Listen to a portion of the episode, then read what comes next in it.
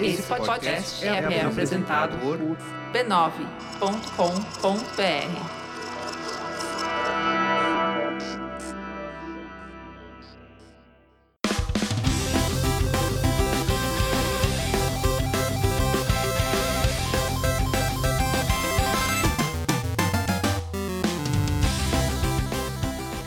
Ao vivo, Poco Pixel número 74, eu sou o Adriano Brandão, do meu lado tá o Danilo Silvestre, tudo bom? Tudo bom, beleza? Voltamos! Voltamos! Que férias mais compridas, meu Deus, eu achava que não ia terminar nunca mais. Achei que você estava curtindo a vida lá no Havaí. Quem dera! Tava aqui na cidade do João Júnior mesmo. Curtindo aqui, agora tá bem melhor, né, tudo, né? A cidade tá com muros limpos. Me falaram que no futuro vai estar tudo maravilhoso. Vai ter, olha só que legal, vai ter, vai ter unha de gato nos muros. Quem não gosta de unha de gato? Todo mundo gosta de unha de gato. Que unha de gato? É uma, é uma folha. É, uma, é tipo fazer muro verde, sabe? De planta. Meu Deus, a cidade vai virar a casa da minha mãe.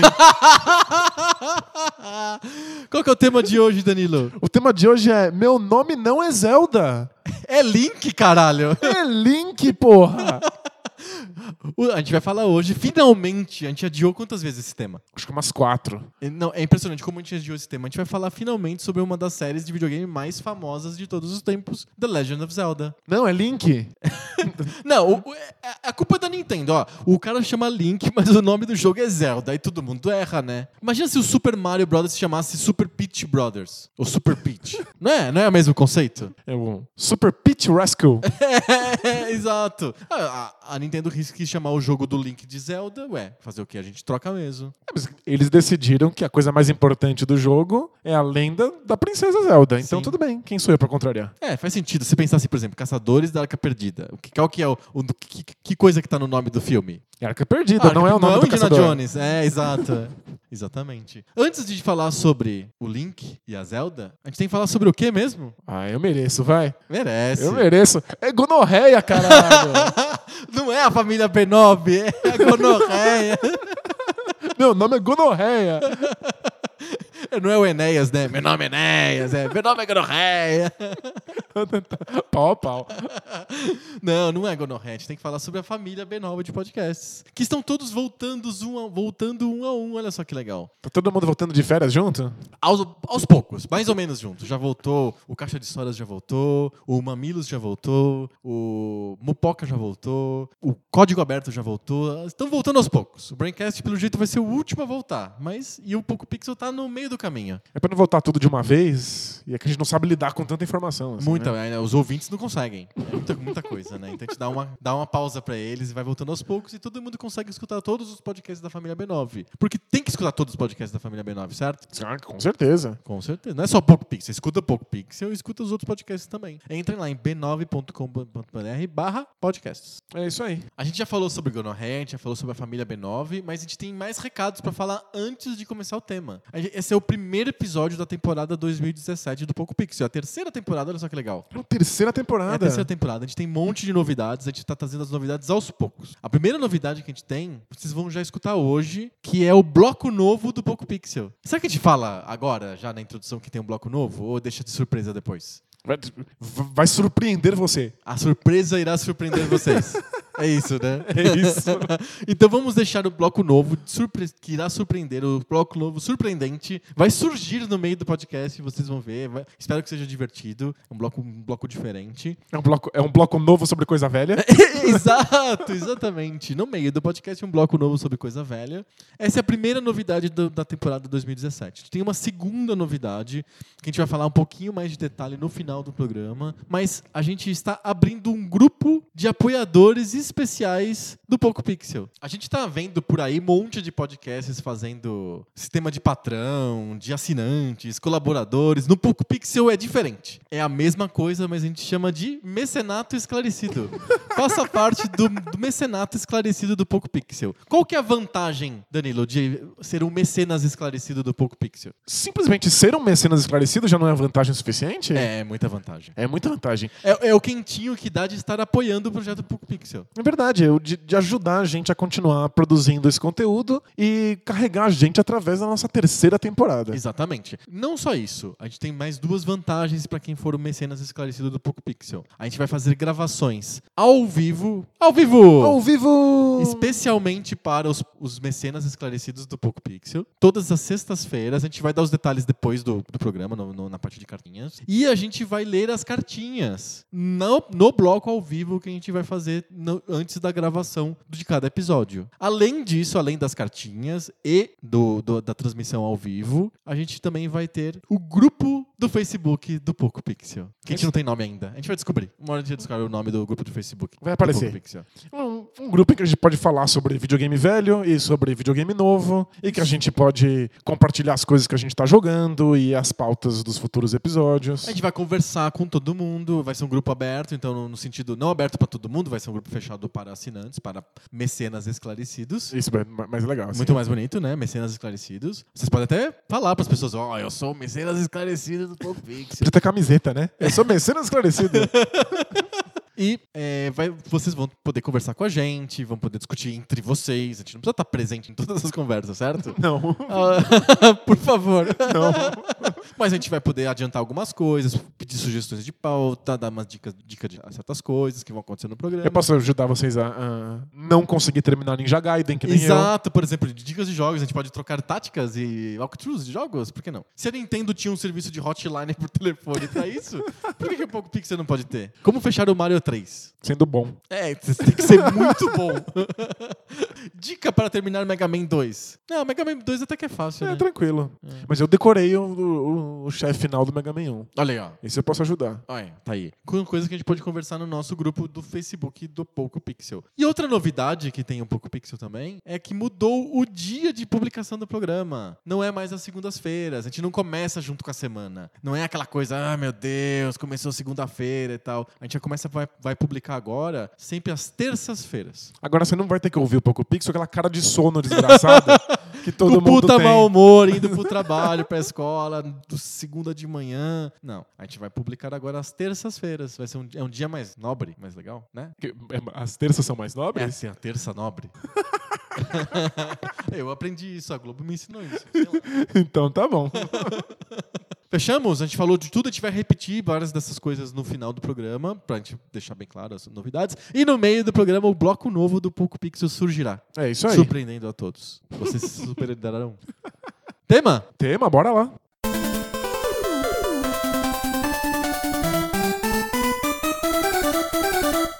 Então, a gente adiou por muitos, muitas vezes o falar sobre o Legend of Zelda. E tem um motivo pra isso. É porque eu nunca joguei o jogo na minha infância. Não é um jogo que faz parte da minha infância. Ou da minha vivência é, nativa, barra, na época, sincrônica do videogame. Do, de quando foi lançado o Zelda 1, o Zelda 2, o Zelda Super Nintendo, o Zelda do 64. Eu não participei disso. Não sei porquê. Eu me lembro que os amigos que moravam na mesma rua, que moravam na, atravessando a rua e tinham o Phantom System, eles tinham o Zelda e jogavam o Zelda. Eu vi eles jogando o Zelda várias vezes, o primeiro Zelda. Mas eu não, sei lá, eu nunca participei. Nunca, nunca entrei, cheguei e joguei. Você não viu o jogo e ficou completamente maluco? Não, é- é- não sei porquê. É, Eu acho que o, o primeiro Legend of Zelda, o do Nintendinho, de 85, ou 86, algo assim, ele, ele, ele é muito mais legal de ser jogado do que de ser assistido.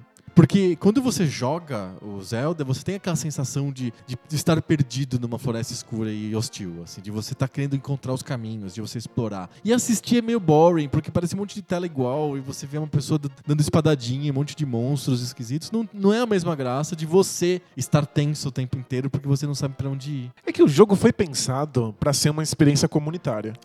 Né? Ele, ele é assumidamente um jogo difícil demais pra que uma única pessoa seja capaz de, de resolvê-lo. Então, o Shigeru Miyamoto esperava que as pessoas descobrissem segredos, vários deles por acaso, e aí compartilhassem com os outros jogadores pra que eles coletivamente pudessem solucionar aquele mundo. Aham. Então, se você tá acompanhando o jogo com uma outra pessoa que tá comandando o controle, se você tá acompanhando esse jogo desde o começo, e você conhece o mundo, e você já sabe quais são os caminhos, é um jogo legal de ficar sendo copiloto e gritando na orelha do, do coleguinha. Jogar em dupla. Isso, do tipo, não, vai pra lá, não, tenta aquilo, não, lembra que tinha um segredo lá atrás, volta pra pegar aquele coração. É legal jogar como copiloto, tipo, Aham. se estivesse, sei lá, no, no rally, assim, na Sei, França. tem um navegador do teu lado. É, o, o desastre é quando você chega no meio da experiência. Tipo, seu coleguinha já jogou 5 horas de Zelda. Aí você chega pra acompanhar no meio. Cai de paraquedas, você né? cai de paraquedas, o jogo não faz absolutamente nenhum sentido pra você. Você tem que ter participado, tem que ter Exato. sentido aquilo, né? Você tem que ter explorado o mundo desde o começo. É um jogo que tem uma progressão muito bem feita. Então, a princípio, os desafios são pequenos e a sensação de que você não sabe pra onde é enorme. E aí você vai domando aquilo aos poucos. E é Cair meio de paraquedas no meio, você Sim. fica desorientado demais. Mas é muito desorientador o jogo. Ele foi desenhado pra ser desorientador, né? Porque você começa o jogo sem arma e, tipo, não te dão instrução nenhuma. Simplesmente aparece você. Se você. Se por acaso você não tem curiosidade de entrar no primeiro buraco que aparece na tua frente, você não ganha arma. Você fica- continua sem arma, E morre no primeiro inimigo. provavelmente. É, é, Na primeira tela que tem mais de três inimigos, você não consegue mais escapar. É impossível. O jogo é difícil. Mesmo com a arma, é difícil o jogo. Sem dúvida. Mas é um jogo que, ao invés de te punir por não ser bom, ao invés de te punir por não ter habilidade, ele sempre te pune por não ser curioso. Uhum. Por não ter explorado o suficiente, por não ter ido atrás. Ele é um. Os, os RPGs da época, e aqui sou eu dando petelecos em RPGs. E as pessoas Manda vão lá. dar peteleco na minha orelha. Ah, Olha que a gente tem agora o Apoia-se, a gente tem agora o nosso mecenato esclarecido, a gente tem que pegar leve com os temas. hein? As pessoas vão, vão tirar o, o- o apoio toda vez que eu falar mal de RPG. Falou mal de Tipo, é, um RPG. tap- é um tapinha na minha mão. assim. Exato.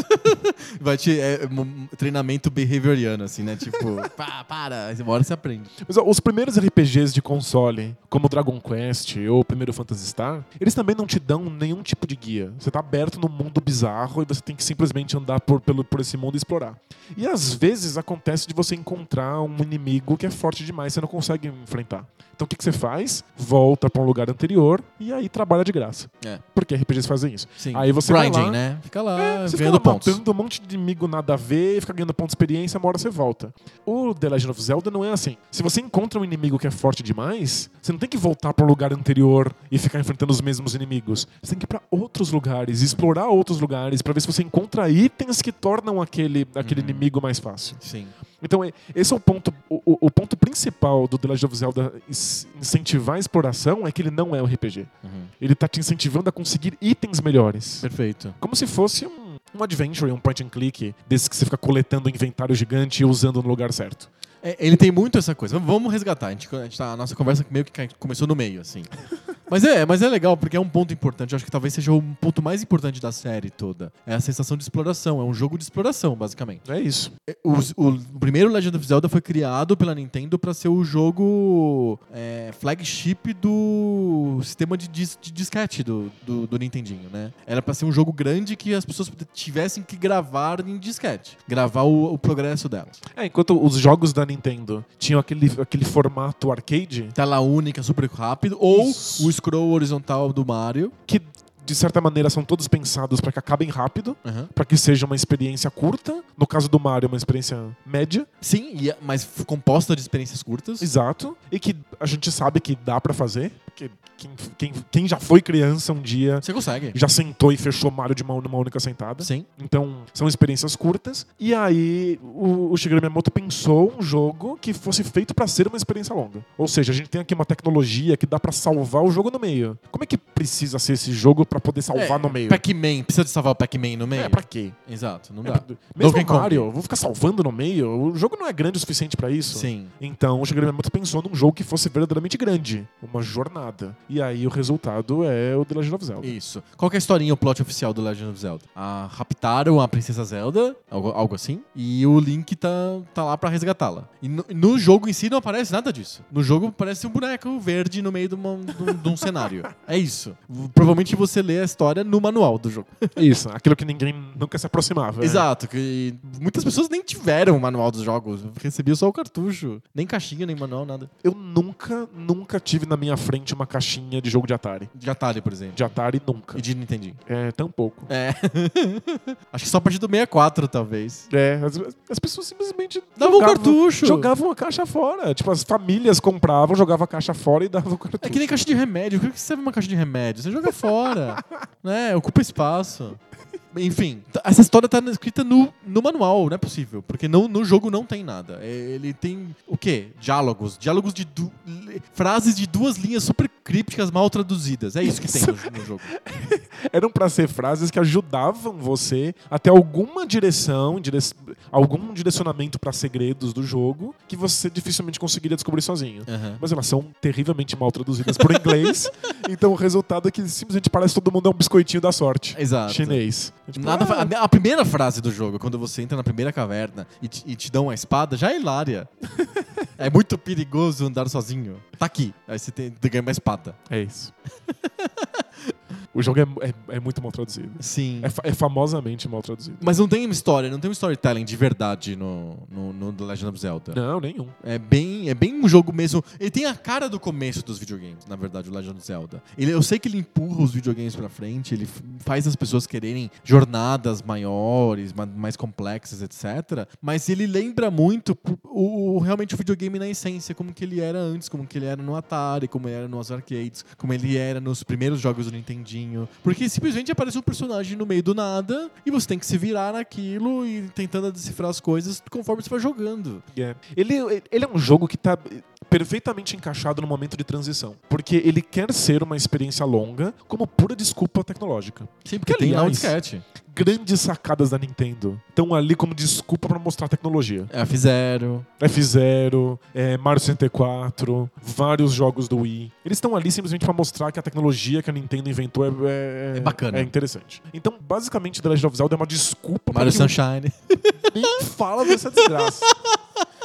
Aquilo ali é uma desculpa pra mostrar como os bugs do, do GameCube são excelentes. Sim. Os melhores bugs.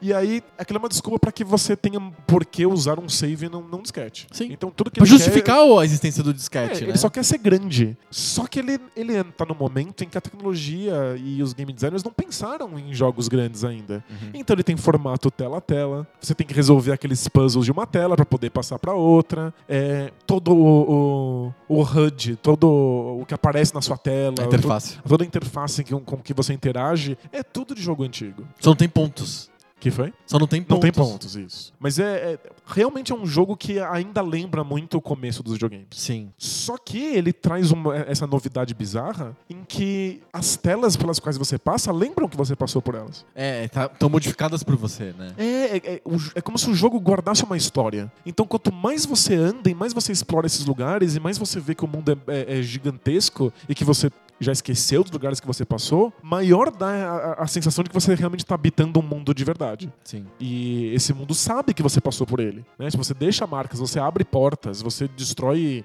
né, montanhas e cavernas para poder entrar lá e pegar segredos. Mas tudo isso é feito num formato de jogo muito velho. Sim, verdade. Cê- tem vários jogos que tem aquele mesmo formato igual ao do Zelda. Por exemplo, jogos que vieram depois, provavelmente. Eu sempre falo desse jogo quando eu falo de MSX, computadores 8-bit, etc. A Pedra da Sabedoria, o The Stone of Wisdom da Casio, é um jogo que é muito igual ao Zelda no sentido de que você está numa dungeon, só que é uma pirâmide do Egito, e fica, você vê de cima e fica dando espadadinhas em monstrinhos e pegando itens e descobrindo segredos. É um, é um estilo parecido. Sim. Mesmo no MSX tinha um outro jogo que eu, achava, que eu acho parecido um pouco com o Zelda, que é o Rambo. Lembra do Rambo?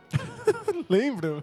Ele também você vê de cima, você tem o boneco do Rambo, você dá, solta flechadas e, e dá facadas nos soldados. Você tem que ter uma abstração bem boa, porque os gráficos são daquele tipo, né? São mais um jogo de exploração, que tem um mundo bem grande aberto pra você explorar, etc. É, Ele abre uma possibilidade de jogos que não existe uma progressão nem vertical, nem horizontal, é uma progressão nos dois eixos, assim. Ela é, é- tem um mapa pra você, é um jogo de mapa. Sim.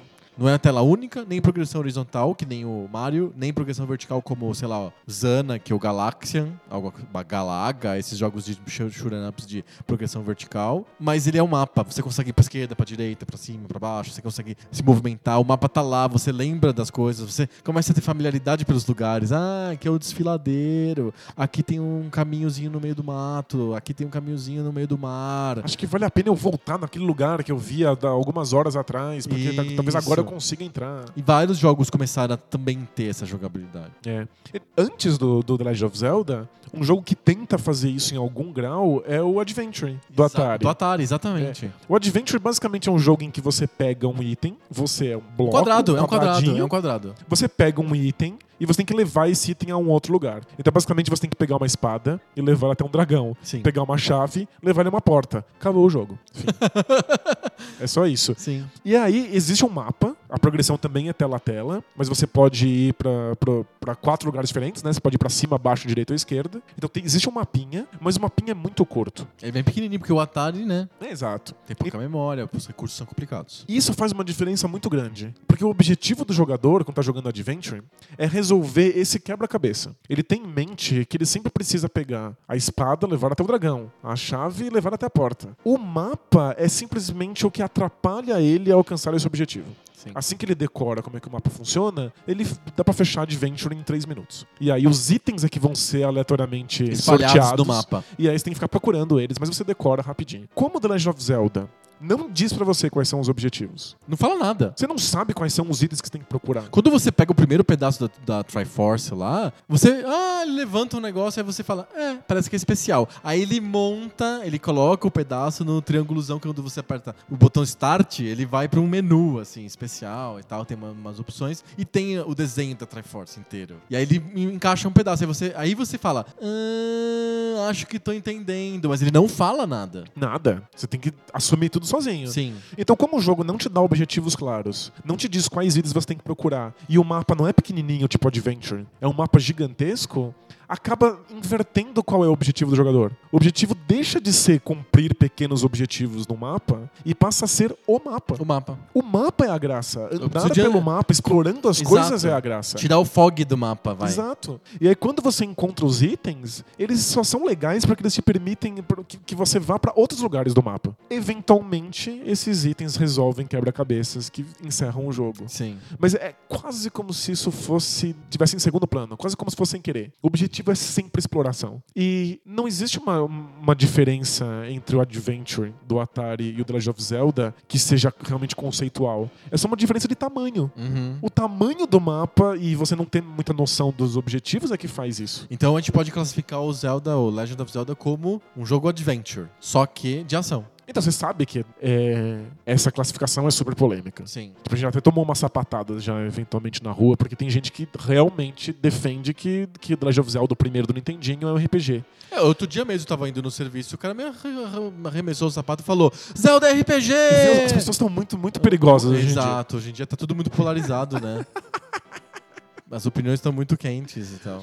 Especialmente porque o manual do Legend of Zelda chama o jogo de RPG. É, pois é. Mas chama de RPG num sentido que não é, grande, o nosso é um jogo RPG. grande. Isso, é do tipo, olha só, é, é um jogo em que tem uma historinha e uma jornada e um herói. É tipo, você tá interpretando o papel desse jovem menino. Não O é Zelda. o- Ops. Coitado. o mais injustiçado. É só isso, é você interpretar o Link. Ou, na verdade, botar o seu nome lá e pronto. Que a Nintendo sempre deixa você Sim, fazer você esse tipo de coisa. coisa. Bunda. Por isso que o Link não fala, né? Você pode chamar tudo de bunda. E, e piroca, aparece, é. né? Os dos diálogos, pelo menos na versão. no- acho que na versão do Nintendo ele não, não, não usa o teu nome nos diálogos. Na versão do Super Nintendo ele coloca o teu nome nos diálogos. Ele te chama, né? Bunda, vem É- aqui. é. Isso, é. Mas esse The Legend of Zelda, ele só é RPG por causa disso. Porque você tá lá encarnando o Link. Exato. Não tem ponto de experiência, não tem. É, diálogo em trees, assim, árvores pra você escolher caminhos. Não, não tem. Você não tem level grind, você não fica matando um monte de inimigo pra, pra ficar subindo de nível. É simplesmente explorar, encontrar itens que te permitem explorar mais pra encontrar itens que te permitem explorar mais. E é uma. Por isso que a gente chama de adventure. E ação. Então, ação se dá porque existe combate em tempo real. Perfeito. É só isso. E eu acho uma coisa interessante do primeiro Zelda é que o, o Link e o cenário são sempre do mesmo tamanho, não interessa em que, em que fase do jogo você tá. É sempre coerente, é sempre o mesmo gameplay. Ele tá fora de uma dungeon ou dentro de uma dungeon, o gameplay é exatamente o mesmo. O, o, o Zelda tá lá do mesmo tamanho. Ele faz as mesmas coisas, dá espadada, faz igual. Por exemplo, no 2, no Zelda 2, e o nome do jogo é Zelda 2 mesmo, Zelda 2, é, ele muda. Tem dois gameplays separados. O, game, o gameplay do mapa, que não é o mesmo mapa, é um mapa bem visto de bem mais longe, é tipo um mapa mais no satélite. E o gameplay da, de, de quando você tá numa fase, uma cidade ou uma, uma caverna, alguma coisa assim. E aí você é visto de lado e grande na tela. Então são dois gameplays bem separados. No primeiro, Zelda, não tem gameplay separado, é o mesmo gameplay. Você se sente em lugares diferentes, mas o gameplay é o mesmo, sim. E aí dá essa sensação de que aquilo que você já sabe fazer tem que ser suficiente em todos os lugares que você vai. Se não é suficiente, então você tem que explorar mais e encontrar mais coisas. Sim. Né? Tipo, o mundo é realmente coeso. Parece que o mundo realmente tá encaixado, que ele Uhum. existe. O, o Zelda 2, ele já quer ser, obviamente, um RPG. Ele tá tentando ser um RPG de e, fato. e ele tem um monte de diálogo, você tem que ficar conversando com o NPC o tempo inteiro. Diálogos, NPCs, o famoso error, I am error. que eu adoro.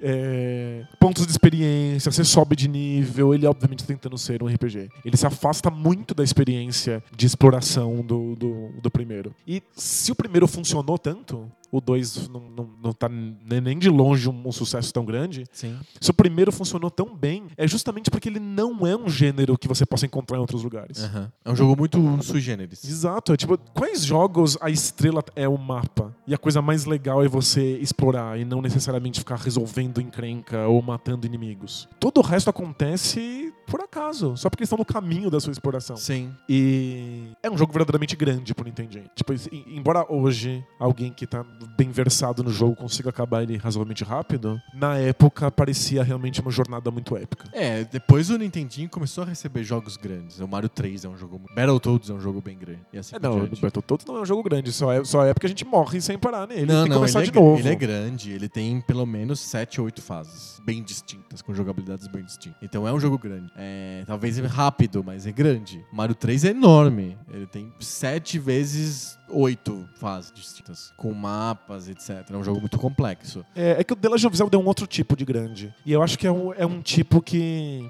criou terreno para os jogos atuais. Aham. Que é um grande que você sempre pode continuar procurando, você sempre pode continuar jogando, porque você vai encontrar coisas que, que você não tinha visto antes. Certo. Então, não só é enorme se você jogar do começo ao fim, mas você ainda pode continuar procurando A gente pode outros dizer segredos. que ele é um precursor do jogo sandbox? é, é, sem sombra de dúvida, um sandbox. É que ele é um sandbox esperto que fecha as portas na- no- no- numa ordem que facilita a sua vida. Perfeito. Ao invés de deixar você simplesmente entrar no lugar que você não deveria e morrer nas mãos de um inimigo que vai ser muito forte pra você agora, Uhum. ele simplesmente fecha a porta e você tem que encontrar uma chave que te abra esse lugar. Perfeito. Então ele é, ele é um sandbox inteligente que tenta guiar você, tenta te, te, te dar um, colocar alguma ordem nesse caos maluco sem nunca te pegar pela mão.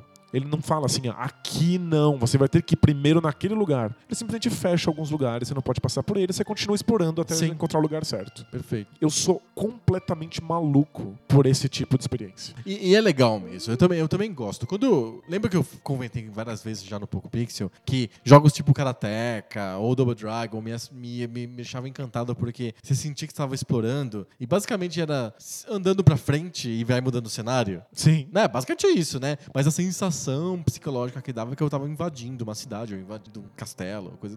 O Zelda multiplica isso por várias, várias vezes, porque é realmente a sensação de exploração e de, de- de jornada é enorme. E, e você joga três telas do Zelda e você já tá sentindo aquilo, você já tá imerso naquilo. Porque você fica muito perdido. Eu tenho uma sensação de pânico constante de que talvez eu não devesse, devesse estar naquele lugar ainda. Tipo, meu Deus, eu me enfiei aqui. Será que, será que não deveria estar aqui? Sim. O que será que o game designer queria que eu estivesse fazendo? Qual será que era o caminho que eu deveria estar percorrendo? Exato. Porque a gente, a gente cria um, um- um certo modo de pensamento que é de progressão lateral. De que a gente sai do ponto A e chega até o ponto B e vence os desafios entre eles.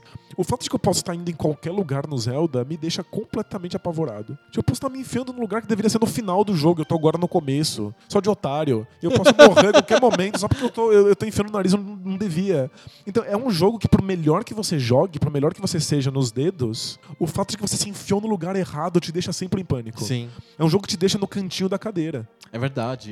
E, e você tá sempre inseguro. É um É. jogo da insegurança. Você tá sempre sempre inseguro. Especialmente se você não pegou a espada no começo. Nossa, mas aí você tá, tá perdido Aí é mesmo. o, jogo, é o jogo da síndrome do pânico. Exato. E, e- e é interessante como eles transformaram o jogo. Bom, tem o Zelda 2, que muda totalmente a, ideia. Eu acho que nem é tão canônico, nem vale a pena ficar muito tempo falando do Zelda 2. Não sei se você concorda comigo. Concordo. Ele É muda o mais muito. distante da experiência Zelda. É, não é a experiência Zelda. O Zelda 2 traz outra coisa. Ele aproveita o personagem Link, aproveita o nome Zelda, mas ele, ele faz milhões de diálogos, NPC o tempo inteiro. E a- pra mim o principal é dois gameplays diferentes. O gameplay do mapa, super longe, e o gameplay de, de plataforma, como se fosse uma espécie ruim do Mario. É um Mario mal feito, assim, duro, pesado. Não, não, é, não é bom que nem o Mario. Já o Zelda do Super Nintendo, A Link é to o the A Link to the Past. Ele pega o modelo do primeiro Zelda, não muda, ele mantém que você tá sempre no mesmo ponto de vista, ele tá sempre é, fazendo as mesmas coisas, etc. Só que ele acrescenta uma camada imensa de storytelling em cima daquilo. Então não é mais uma história perdida, abstrata, que você não sabe o que é. Ele te contextualiza tudo. É como se fosse o primeiro jogo numa versão mega hiper batida no liquidificador. Exato. E ele até ele explica as coisas. O, o Zelda, o Zelda sonha com que a Zelda está. o Link tá sonhando que escutando um pedido de socorro e tal no sonho, ele acorda e se sente impelido a entrar na floresta e fazer as coisas é, para resolver esse problema. Só que ele é uma tipo uma criança. E aí as pessoas que estão lá, os guardas do castelo, ficam impedindo ele, falando: "Ô, ô, criança, volta, pro, vai dormir". E, e tem existe um você como jogador, você se, se, se identifica com aquilo. É um truque que o Hollywood dos anos 80 já tinha aprendido. Faça o personagem ser uma criança Sim. e o público vai se identificar com ela. E, e ele é, é numa chuva, é numa tempestade, a música é, É- tensa. É super cinematográfico pra um Super Nintendo. né? Exato, é extremamente cinematográfico. E você vai entrando naquilo e você se envolve. E aí, quando você encontra a princesa, ela te acompanha pra fora do castelo. E é uma cena. E, e aquilo é muito emocionante. Você, você realmente você se sente dentro do storytelling. E de uma maneira simples. É a mesma maneira do primeiro Zelda do Nintendo. É, é. Só que com gráficos muito bonitos, com uma música mais bem feita, com um, storytelling de vários diálogos. Mas é a mesma. No fundo, é a mesma coisa. É, mas é que eu acho que tem uma ruptura que, no fundo, também é um pouco da história dos videogames e da história da Nintendo em particular, que é essa tentativa de tornar os jogos cada vez mais acessíveis. Né? Tipo, sair O do. jogo é bem mais fácil. Sair do jogo que é muito críptico, ou que exige muita habilidade, muito pensamento, muito debate, muito é, esse conhecimento comunitário de que todas as pessoas precisam se ajudar a fazer Ou aquilo. Nintendo Power. Isso, e tornar o, tornar o jogo mais acessível. Sim. A Nintendo Power, que foi criada para o The Legend of Zelda, Sim. foi criado porque as pessoas realmente precisavam compartilhar dicas sobre o- os segredos do jogo. Como vai ter no grupo de Facebook do Poco Pixel. Exato. é- Tem que entrar no Mecenato Esclarecido, sempre lembrando disso. Você vai ter dicas muito esclarecidas lá. Exato. A Nintendo Power, depois do, do The Legend of Zelda, ela começou a virar uma revista de códigos. De Co- Co- Konami Code. Exato. Deu tipo, olha, no The Legend of Zelda, aperte esse, esse, esse, esse, esse botão e ganhe 99 flechas. Não pode falar 99 vidas. Exato. É, é marca registrada. São flechas. Flash. E é isso. Enquanto o primeiro, o Legend of Zelda original, ele é essa coisa é, críptica e nebulosa, estranha, que você tem que debruçar na raça e, e- e se apoiar nos outros, o, o Link to the Past já é um jogo que a, a dificuldade está em outros lugares. Ele é um jogo que tudo é mais mastigadinho, ele é muito mais acessível, é fácil entender o que está acontecendo. Em geral, você sabe onde você deveria estar indo. A dificuldade está em resolver os quebra-cabeças das dungeons. Então ele já vira um jogo de solucionar problemas, não um jogo de entender o que raio está acontecendo no mundo, de explorar o mundo para entender o que está pegando. E eh, isso fica óbvio nas dicas das revistas. Sim. Ao invés de dizer, olha, explore esse lugar, eu descobri um segredo lá, a dica é fique melhor para poder vencer esse inimigo, fique melhor para resolver esse quebra-cabeça Não é, não é um pouco também apontando para um modelo um pouquinho mais perto do RPG mesmo? Acho que sim. É.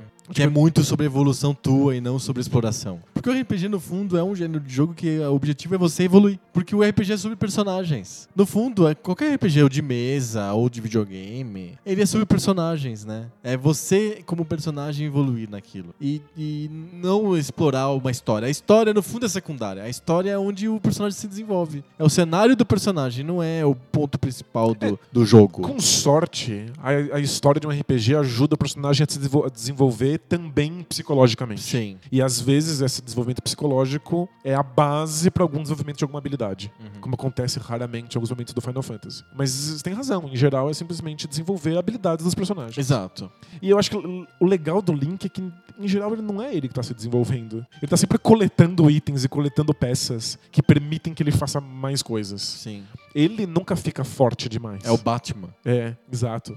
E inclusive essa é uma das coisas mais legais é que a, a progressão é muito muito bem feita. Quanto mais forte o Link é, mais acesso ele tem a lugares que os inimigos são mais difíceis. Ao invés de, do- de num RPG convencional que simplesmente os inimigos ficam mais difíceis por si só. Sim, exato. Enquanto não, tipo, num desse mundo aberto, você tem acesso a lugares que são mais complexos. Ou que exigem que você use esses itens pra pra resolver quebra-cabeças. Eu gosto muito do, do Link to the Past. É, é um jogo muito legal. Mas eu, eu, até gosto da parte cinematográfica. Acho ela extremamente bem feita pro Super Nintendo. Mas eu sinto falta de não ter ninguém pegando na minha mão como no original o- do o- Nintendinho. o- exato. O jogo do Super Nintendo pega na tua mão o tempo inteiro. Claro que não tanto quanto o do 64. É, o do 64 é um, um espetáculo em termos de design. Tipo, é, o, é o jogo que, pra mim, monta o que é a experiência moderna de controle de um jogo em terceira pessoa. O jeito com que ele lida com os botões de ação contextual, de que um botão faz coisas diferentes dependendo da situação em que o personagem tá, o jeito como ele lida com o inventário, é tudo maravilhoso, tudo virou padrão pros jogos no futuro. Mas você conhece algum jogo que te pegue mais pela mão do que o Ocarina Não. of Time? Não tem. É impressionante. Você tá tentando resolver um quebra-cabeça. Você demorou três minutos. Porque, pô, você não conseguiu. Sei lá, você caiu num buraco e você não conseguiu fazer. Eu tô pensando um pouco, pera, tô coçando meu nariz. Fui beber uma água. Já era. Três minutos. Dançou, amigo. Aquela fadinha escrota vai falar exatamente o que você tem que fazer pra solucionar o quebra-cabeça. E toda a graça do jogo já era. Que coisa irritante. Hey, listen! Nossa, eu- queria muito uma É um versão. jogo em modo tutorial o tempo inteiro. É, eu queria muito uma versão do Ocarina of Time em Para que a- adultos. a, fa- a fada morreu. É, é versão pra adultos, assim, a fada teve leucemia e sumiu. E o senso de exploração do Ocarina of Time é incrível, porque você pode subir num cavalo e cavalgar por, por- por mapas gigantescos. E o fato dele ser em 3D realmente dá aquela sensação de você olhar pro horizonte e falar: caramba, eu posso ir até lá, mesmo que o horizonte tinha, tenha 3 metros, né? Porque era o 64. Mas cavalgar até. O horizonte mais curto do mundo. Exato, cavalgar até o horizonte mais curto do mundo era realmente impressionante. O problema é que tudo era mastigado o tempo inteiro. Você sempre sabe o que tem que fazer, você sempre sabe como tem que fazer, porque o diabo da fadinha que não morre te Tá, conta. tá te frustrando. É, a Nintendo foi por esse caminho de. Imbecilização dos jogos. Isso é tão, tão complicado de falar em voz alta, né? É, a experiência ainda é incrível. E o Ocarina of Time moldou a infância e a adolescência de muita gente que, inclusive, deve estar ouvindo a gente agora. Sem dúvida. Não, é um jogo formador mesmo. É formador. A, a- a construção de mundo, o, o modo como as, difer- as diversas áreas do, do, do jogo são muito distintas entre si, mas elas não parecem alienígenas umas às outras. Aham. Elas parecem fazer parte de um, de um mesmo ecossistema geral. Sim, sim. E provavelmente um dos melhores combates com chefe finais de todos os tempos. É, tipo, é espetacular. Mas o desafio é, é zero. É, é, é muito, muito fácil, É né? muito fácil. É um jogo mais mecânico. É mais um jogo de você sentir do que de você descobrir. É. Só que a sensação de descobrir é o que inaugurou The Legend of Zelda. Era sobre isso. Era sobre isso. Era sobre não saber nada. E eles transformaram isso num jogo que você sabe tudo. Aí você fica parado. Você fica parado, você descobre tudo. É, é- é bem isso. O, o Link do Ocarina of Time sabe tudo o tempo inteiro. é que as coisas são longe. Ele sabe que ele tem que parar num lugar muito longe. Ele e aí, vai pra lá. atravessar esse mundo é gostoso em si. É impressionante em si. Mas é que não saber é o que causa o medo. Em nenhum momento você tem medo No Ocarina jogando. Ocarina of Time. Enquanto você- o pânico de jogar o The Legend of Zelda original é constante. Talvez hoje não se sustente tanto, porque os gráficos são muito pobres. É, 64, É, tipo, né? Datou bastante. Eu tava- eu tava pensando nos gráficos do The Legend of Zelda do Nintendinho. Ah, é difícil ter medo daquele É quadrado, muito primário. aquele quadrado vermelho que se aproxima. Não, mas, é- Mas- não é medo, é, um ten- é uma tensão. Isso. É, a, É uma- a- e a tá- é tensão sempre tá muito no fato de eu explorei um monte de coisas, não quero morrer agora. É. Né? E eu explorei e não sei se foi o suficiente. Uhum. Eu explorei, mas eu não sei se eu não tô no lugar certo. O Karina tira muito disso. Mas talvez ele compense com o fato de que ele tem a jogabilidade mais impecável do seu tempo. Uhum. E definitivamente é um jogo formador. Tipo, é, é o jogo que define a experiência do 64. E o Ocarina es- escancara um pouco também uma, uma mania ou uma coisa engraçada da série, que é, são os enigmas musicais. É uma coisa que acompanha a série de alguma maneira, né? É, explica o mecanismo da Ocarina. É, você aprende algumas músicas que. A Ocarina é um instrumento que é um- uma pedra com buracos. Isso, é, é um, é um pão amanhecido que alguém enfiou a faca. Isso, tem uma, é uma pedra que tem buraquinhos e, e ela, ela tem uma, uma entonação lá X e você tem, acho que são quatro ou cinco buracos, você tem que aprender lá a tocar a Ocarina. E aí você aprende algumas músicas que, que têm alguns efeitos no mundo. Elas causam algumas magias ou causam alguns efeitos. E aí quando você quer que esses efeitos ocorram, você simplesmente vai lá e toca essa música na Ocarina. Sim. Seria muito legal, porque assim como acontece no The Legend of Zelda original, as, as Só com a flautinha? É, não, mas as coisas que você faz, elas podem ser feitas em qualquer lugar. Né? Tipo, se você, se você consegue to- tocar bomba na floresta, você consegue tacar bomba na dungeon. Sim. Então essas habilidades que você usa com a, com a Ocarina, no Ocarina of Time, também você pode aplicá-las em qualquer lugar. A graça poderia ser saber como tirar proveito dessas habilidades em vários lugares diferentes. Sim. Na prática, elas têm lugares corretos para serem usadas. Ah, E simplesmente é São uma parte- fada. parte do enigma, parte É. do, do advento de Hey! juntar inventário. Ei, você, toca essa música na Ocarina. Aí você É. toca e funciona. E esse senso de exploração fica comprometido. Aham. A, a Ocarina funciona muito bem para criar um senso de magia, um senso de, de controle da natureza que te deixa dá uma sensação realmente muito épica, você se sente muito poderoso. É que pra mim a graça do Zelda era o fato de justamente você não ser poderoso, de você ser completamente refém do- daquele mundo abstrato, de você. hostil, e que você tem que fazer tudo na unha pra não morrer. Então é, é- é uma guinada muito forte na série. Tá ali começando, dando seus primeiros passos no, no, no Link to the Past, que deixa as coisas um pouco mais escancaradas, mas no Ocarina of Time aí é todo mundo te pega pela mão e te acalenta e te amamenta e te faz cafuné pra dormir. Mingau quentinho. E o fato de que o jogo é maravilhoso mesmo assim mostra quão bem, Sim. quão bem construído o jogo é. E o Majora's Mask? É, acho que o Majora's Mask é uma tentativa de voltar a atenção do primeiro The Legend of Zelda, pelo menos em tom. Ele é mais sombrio, né? Ele é mais sombrio, ele tem temas mais sombrios, ele tem um humor negro meio bizarro, que parece muito deslocado no Zelda. F- Faz tudo parecer meio, meio uma viagem de ácido, assim. E ah, pelas cores em si, o jogo já, já mostra que ele, que ele é mais maduro. Mas ele tem as, as mesmas questões. A exploração ainda é comprometida frente à ideia original do, do Zelda. Mas é definitivamente um jogo muito mais difícil do que Ocarina of Time, com Uhum. menos, menos gente te pegando pela mãozinha. Uhum. É, Por que, que ele não é lembrado nunca? O Majora's Mask? É. Eu acho que o, o- o tom do Majora's Mask tem um público muito específico. Pessoas que estão no, no- no Zelda, que entraram no Zelda como um mundo mágico, gostoso de habitar, gostoso de cavalgar, de você olhar pro horizonte, ver que ele é lindo, que acham que entendem o The Legend of Zelda como uma fábula e gostam de resolver os problemas, os quebra-cabeças das dungeons, dos calabouços, preferem os jogos mais alegres, Uhum. como o A Link to the Past e o Ocarina of Time. E até a versão do, do Game Boy que é bem legal, que é o, o Link's Awakening. Mas tem um, um- um público que tava mais velho jogando 64. Que já tinha começado a jogar videogame lá no Nintendinho e tal. Sim, e que. Inclusive, gente que reclamava que o 64 não recebia os jogos maduros que estavam atingindo o PlayStation, por exemplo. E eles gostam muito do Majora's Mask. Interessante. O, o Majora's Mask, em proposta, é um jogo sensacional. Tipo, a ideia de que a lua se aproxima pra destruir, que você tem que, tem que ficar voltando no tempo, porque você nunca consegue resolver esse quebra-cabeça a princípio. Então você precisa ficar voltando o tempo inteiro até você saber exatamente o que deve ser feito. É muito bacana. Mas eu acho que pega, um- pega, um, pega um público bem diferente. Mas é, é o clássico cult. Não tem dúvidas de que. Ele fica, ele fica separado, apartado, né? Exato, mas ele, ele é o favorito de uma parcela considerável dos jogadores. Os outros Zeldas, que são os, os Zeldas mais recentes, Pois é, eu ia perguntar sobre eles. eles são repetições infinitas Do, do, primeiro, do né? mesmo modelo. Do- eles eles estão todos totalmente apoiados no Ocarina of Time. Aham. Então eles, apresen- eles apresentam pequenas variações de jogabilidade. É, não é uma ocarina, é uma, uma aquele pauzinho do maestro, como é que chama isso? Uma batuta. Uma batuta. Batuta parece que É, que o nome é legal, batuta. né? O nome é bem batuta. Então não tem a ocarina, tem a batuta. Você não tá no cavalo, você tá num barco. Tudo igual. É, você, tem- você- você tem uma espada um pouco diferente. E aí coloca os controles de movimento pra você dar espadada e fica todo mundo cansado e volta pros controles convencionais.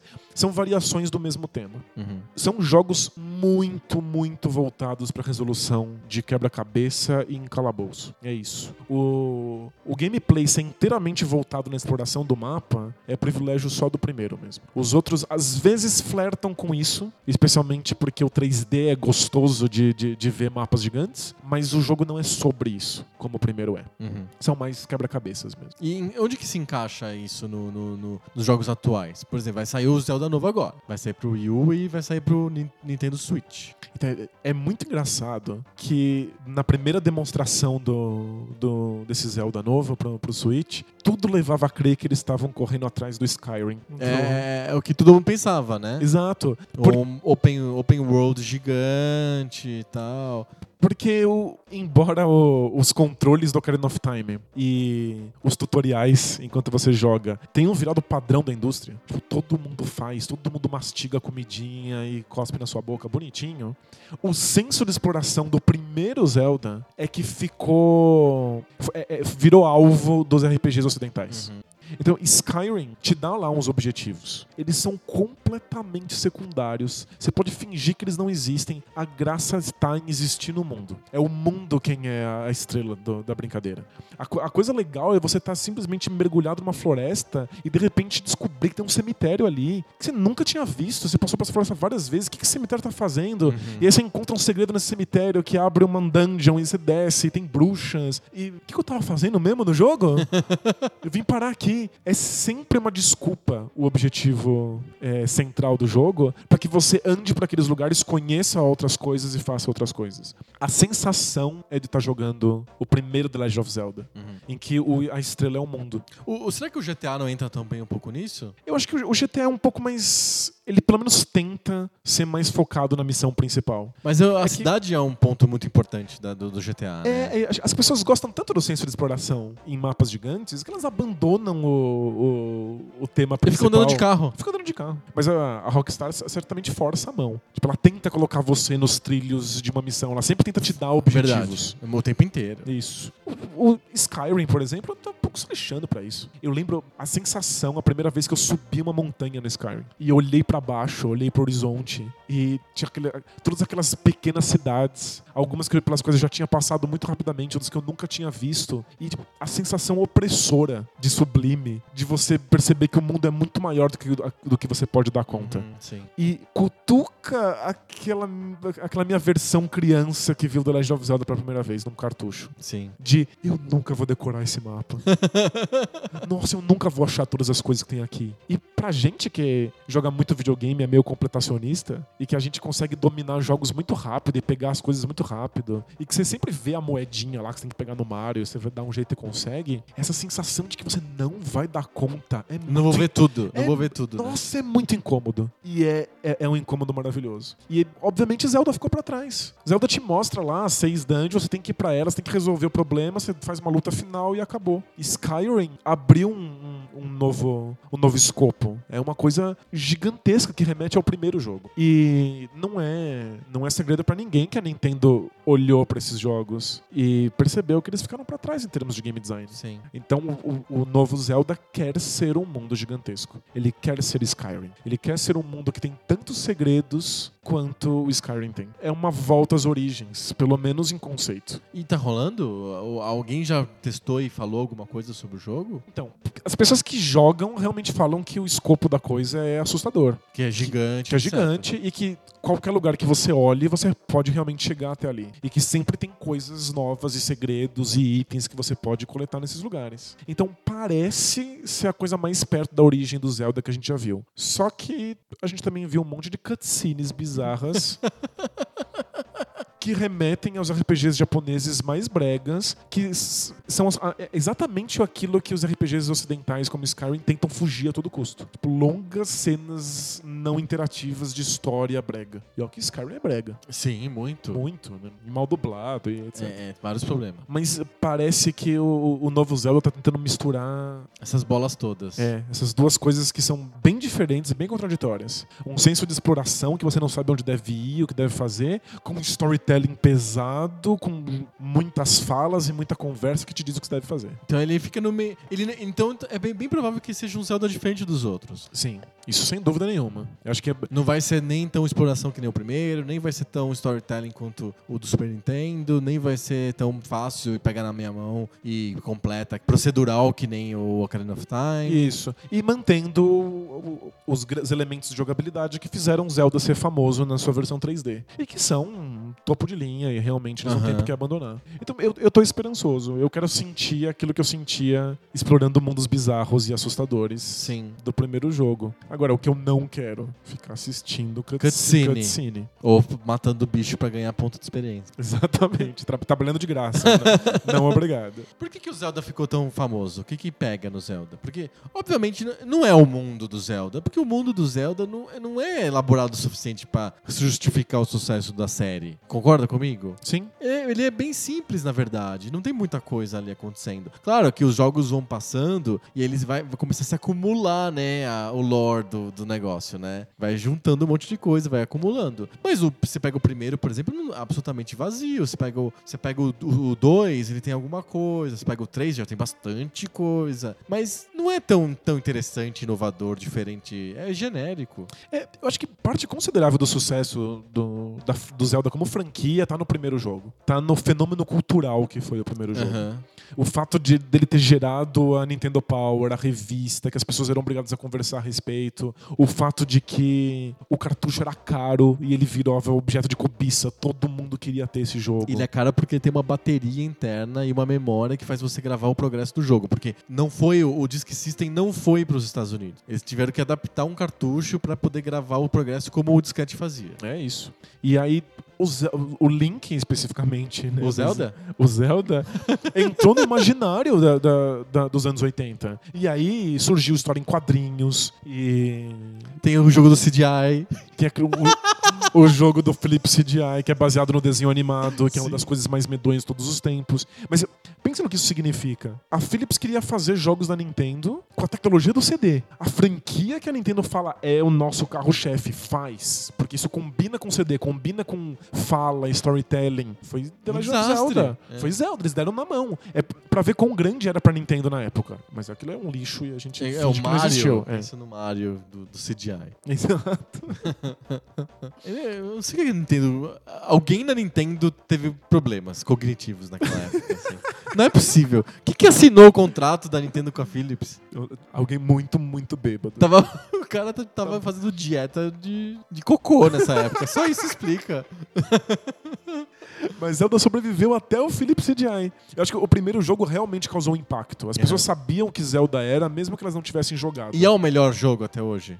O primeiro? É. Eu acho que é o- é- é- ele é o melhor em alguns aspectos. Ele, eu acho que ele é, o, ele é o melhor em causar sensações estranhas e confusas e um incômodo no jogador.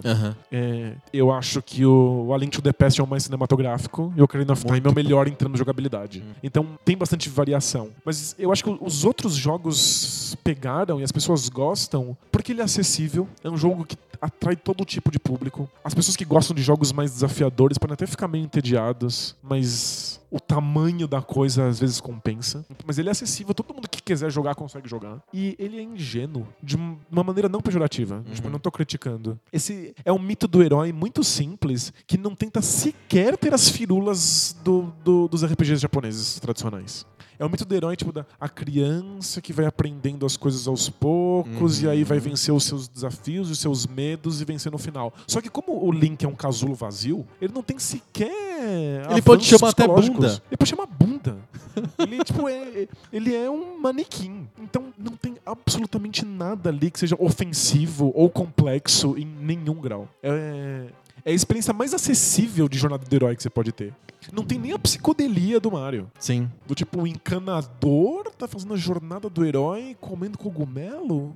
É tipo, é meio louco. E nem tem jornada do herói. Se você for pensar bem, o Mario não tem jornada do herói. Ele tem jornada. O Mario é pronto do começo até o final. Ele é o mesmo Mario. O, o, o Link, ele se transforma de alguma maneira durante a jornada porque Sim. ele explora o lugar, ele adquire equipamentos. Ele muda. O Mario não. O Mario é o mesmo Mario. Mesmo no Mario 3, que ele uh, recebe roupa de raposa, de sapo, de qualquer coisa, ele não é, ele é o Mario no final das contas. Porque se você perder, você vira aquele Mario nanico no meio da última Perfeito. fase. Então, eu acho que o Zelda é a, jornada do herói mais simples Que o videogame trouxe. que o videogame pode te oferecer. Não só em termos de, de profundidade de ideias, mas também de jogabilidade. E de jeito nenhum eu, eu falo isso pra diminuir o Zelda. Porque tipo, a simplicidade dele, em- especialmente jogabilidade, é muito elegante. Ele te dá a sensação de você estar jogando um RPG sem nenhuma das complexidades de um RPG. Os itens são óbvios, o teu inventário é facilmente controlável, você não tem que ficar pensando em HP, em MP,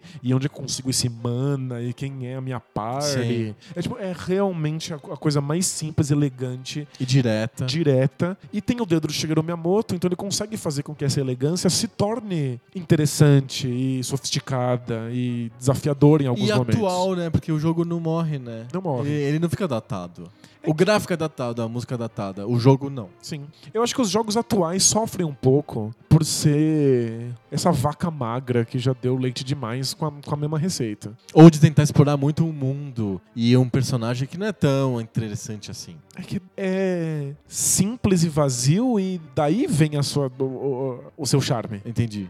O Link não fala. E isso é importante pra, pra, pra, pra mitologia. Tem pessoas hoje reclamando. Porque gostam de RPGs complexos, histórias complexas, cutscenes. Elas querem que o Link fale. Mas tipo, a, a graça tá no fato de que ele não fala. Porque ele é qualquer um, ele é qualquer coisa, ele é qualquer história. É o jogo mais efeito nuvem do mundo. Sim. Agora estamos indo na direção de um Link que fala com storytelling complexo, que tenta voltar pra sensação do primeiro jogo de um Link que não fala. Só quero ver isso, tô muito Vamos curioso. ver. É realmente uma bagunça e eu torço muito pra dar certo. Nós, nós todos. Pra fechar, o- a série Zelda, a série The Legend of Zelda, merece estar no panteão das, sei lá, top 3 maiores séries de videogame de todos os tempos? Sem dúvida. Acho que poucos jogos que repetem tantas vezes exatamente a mesma fórmula continuam sendo tão amados quanto o Zelda é. Sim. E é o Mario, o Zelda. É. Ele tem que pensar. Mega Man? Não sei. Tem que pensar. Mas a gente, a gente vai fazer rankings. Um dia a gente vai fazer o ranking dos- das maiores séries de videogame de todos os tempos. Só que hoje a gente vai fazer um ranking diferente. E vai ser a primeira vez que a gente vai fazer ranking aqui no Poco Pixel. Porque a gente vai começar a nova, nova sessão, que é surpreendente. A gente falou que as pessoas iam se surpreender, certo? Você não tava esperando, tava? Não, Não é tava. surpreendente, é surpreendente. Vocês vão se surpreender. E a gente vai começar a nova sessão do Poco Pixel, que é a sessão High Five. Toca aí. Give me five.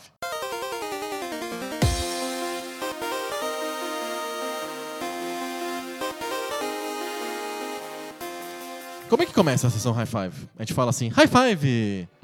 Isso.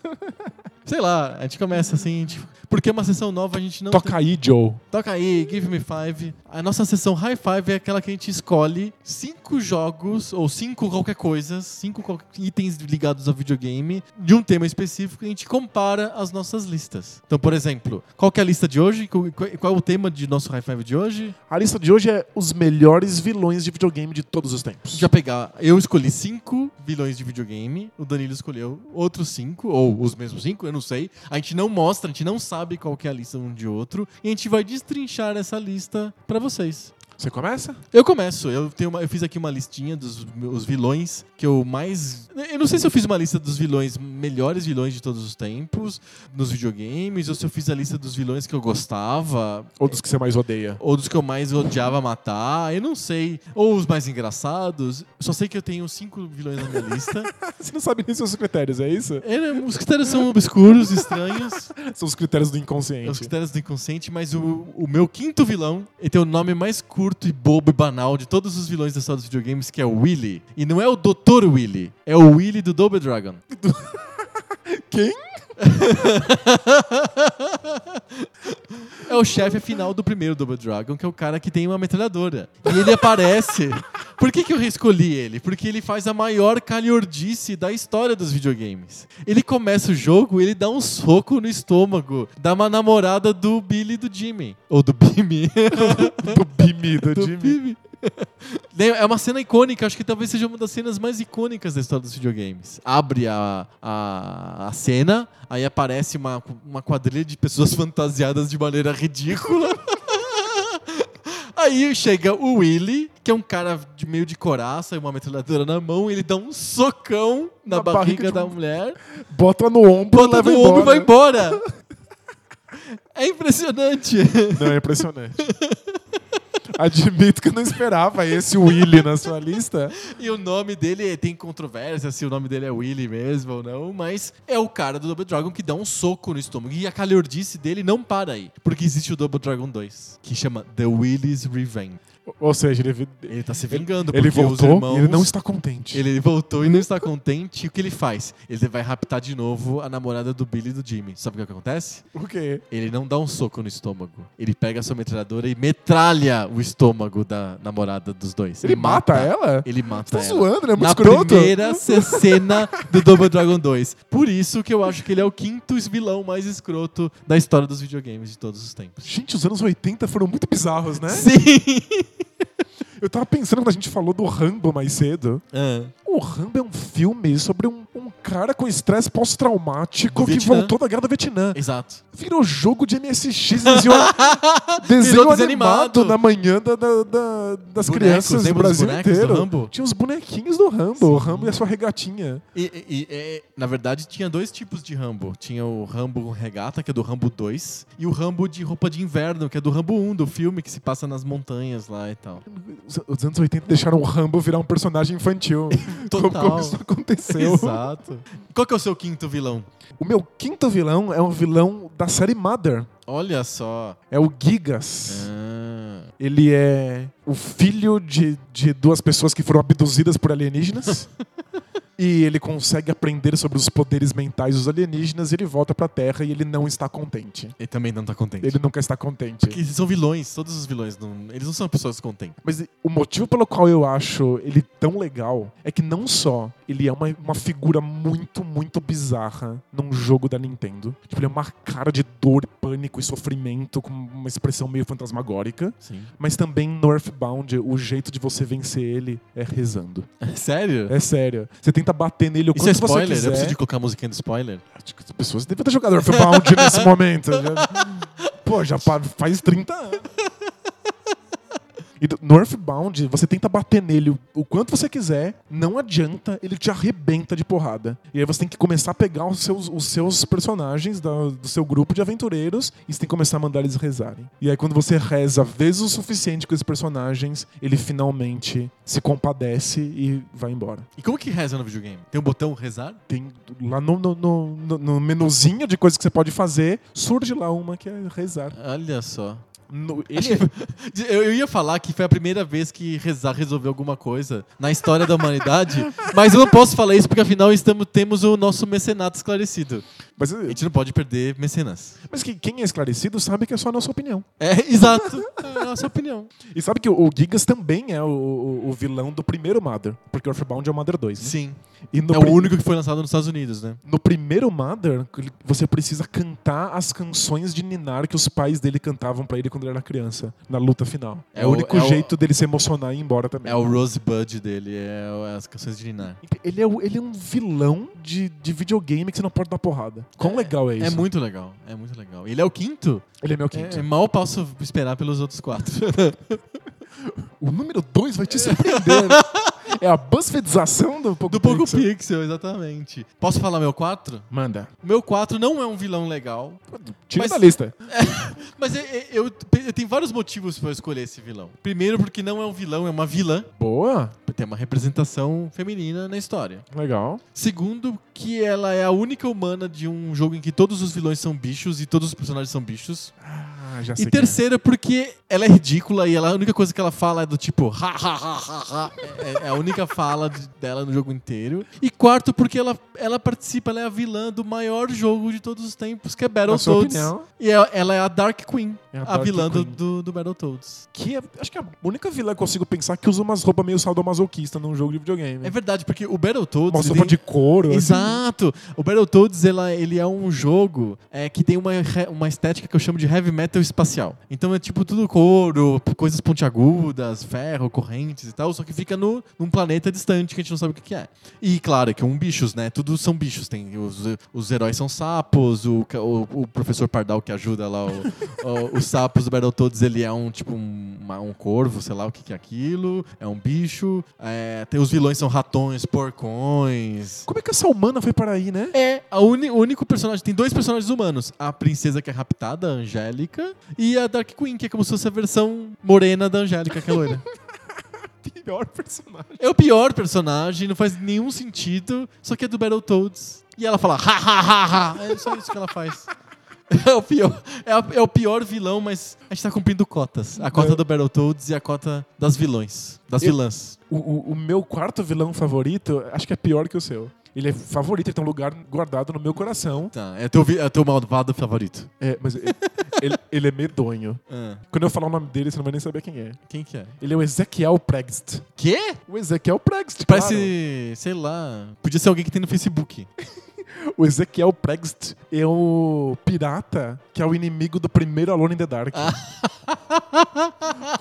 Quando você mata ele na- na- nas espadadas, o espírito dele se esconde dentro da árvore que, que, que, que tá no- no- nos calabouços que ficou embaixo da mansão. Certo. Então você tem que, depois que você faz todos os quebra-cabeças da mansão, você tem que descer por um, um labirinto, Aham. meter os pés dentro da água, e aí você encontra as raízes de uma árvore gigantesca que está crescendo no, nos subsolos. E a alma do Ezequiel Prex está escondida dentro dessa árvore. E aí é uma árvore que ganha um rosto bizarro e te cospe bolas de fogo. E você tem que matar? Como que você resolve Você tem que problema? fazer um ritual usando um, um amuleto num um altar que fica na frente dessa árvore. Quem colocou esse altar ali, nunca saberemos. Mas aí você tem que colocar um, um- um talismã ali pra que esse- é, o Ezequiel Pregs te deixe de ficar invencível, porque senão ele é invencível. E aí você tem que acender um lampião e tacar nele pra ele poder pegar fogo. E como você descobre essas coisas? Com a revista Nintendo Power? Você descobre tentando, tudo na unha. E lendo os livros, óbvio. Acho que o legal do Ezequiel Ah, tem livros no jogo, Tem né? livros no jogo, né? Você vai na biblioteca e lê livro. Se lê o livro errado, você Você morre. você lê o Necromi- Ele te sufoca e você morreu. Esse não devia ser o quinto vilão de todos os tempos. O livro. O livro que te sufoca. É um péssimo vilão. Mas é legal porque você aprende sobre esse personagem. Você descobre que ele era um pirata, que ele foi enforcado. Você descobre que ele tem rituais pra sair do corpo e roubar os corpos dos outros. Mas ele roubou o corpo de uma árvore. É muito ridículo. E acho que o, o mais legal de tudo é que se você descer pro, pro subsolo da mansão, levando pra acender o lampião uma caixa de fósforos, quando você entra cintura abaixo na água, os fósforos molham e você não consegue mais acender o lampião. E aí você não tem como vencer o jogo. Acabou o jogo. Acabou Pode o jogo. esquecer. Isso, Começa de novo. Começa tudo de novo e tem que levar o isqueiro. Esse é o meu quarto vilão. É, é um vilão que atrapalha bastante a vida do jogador. Ele precisa que você não leve fósforos. Fósforos, não pode Essa ser é- fósforo. Essa é a lição que o Ezequiel Prext me, me ensinou. Qual é a, a lição que a, que a chefe do, do Battletoads te ensinou?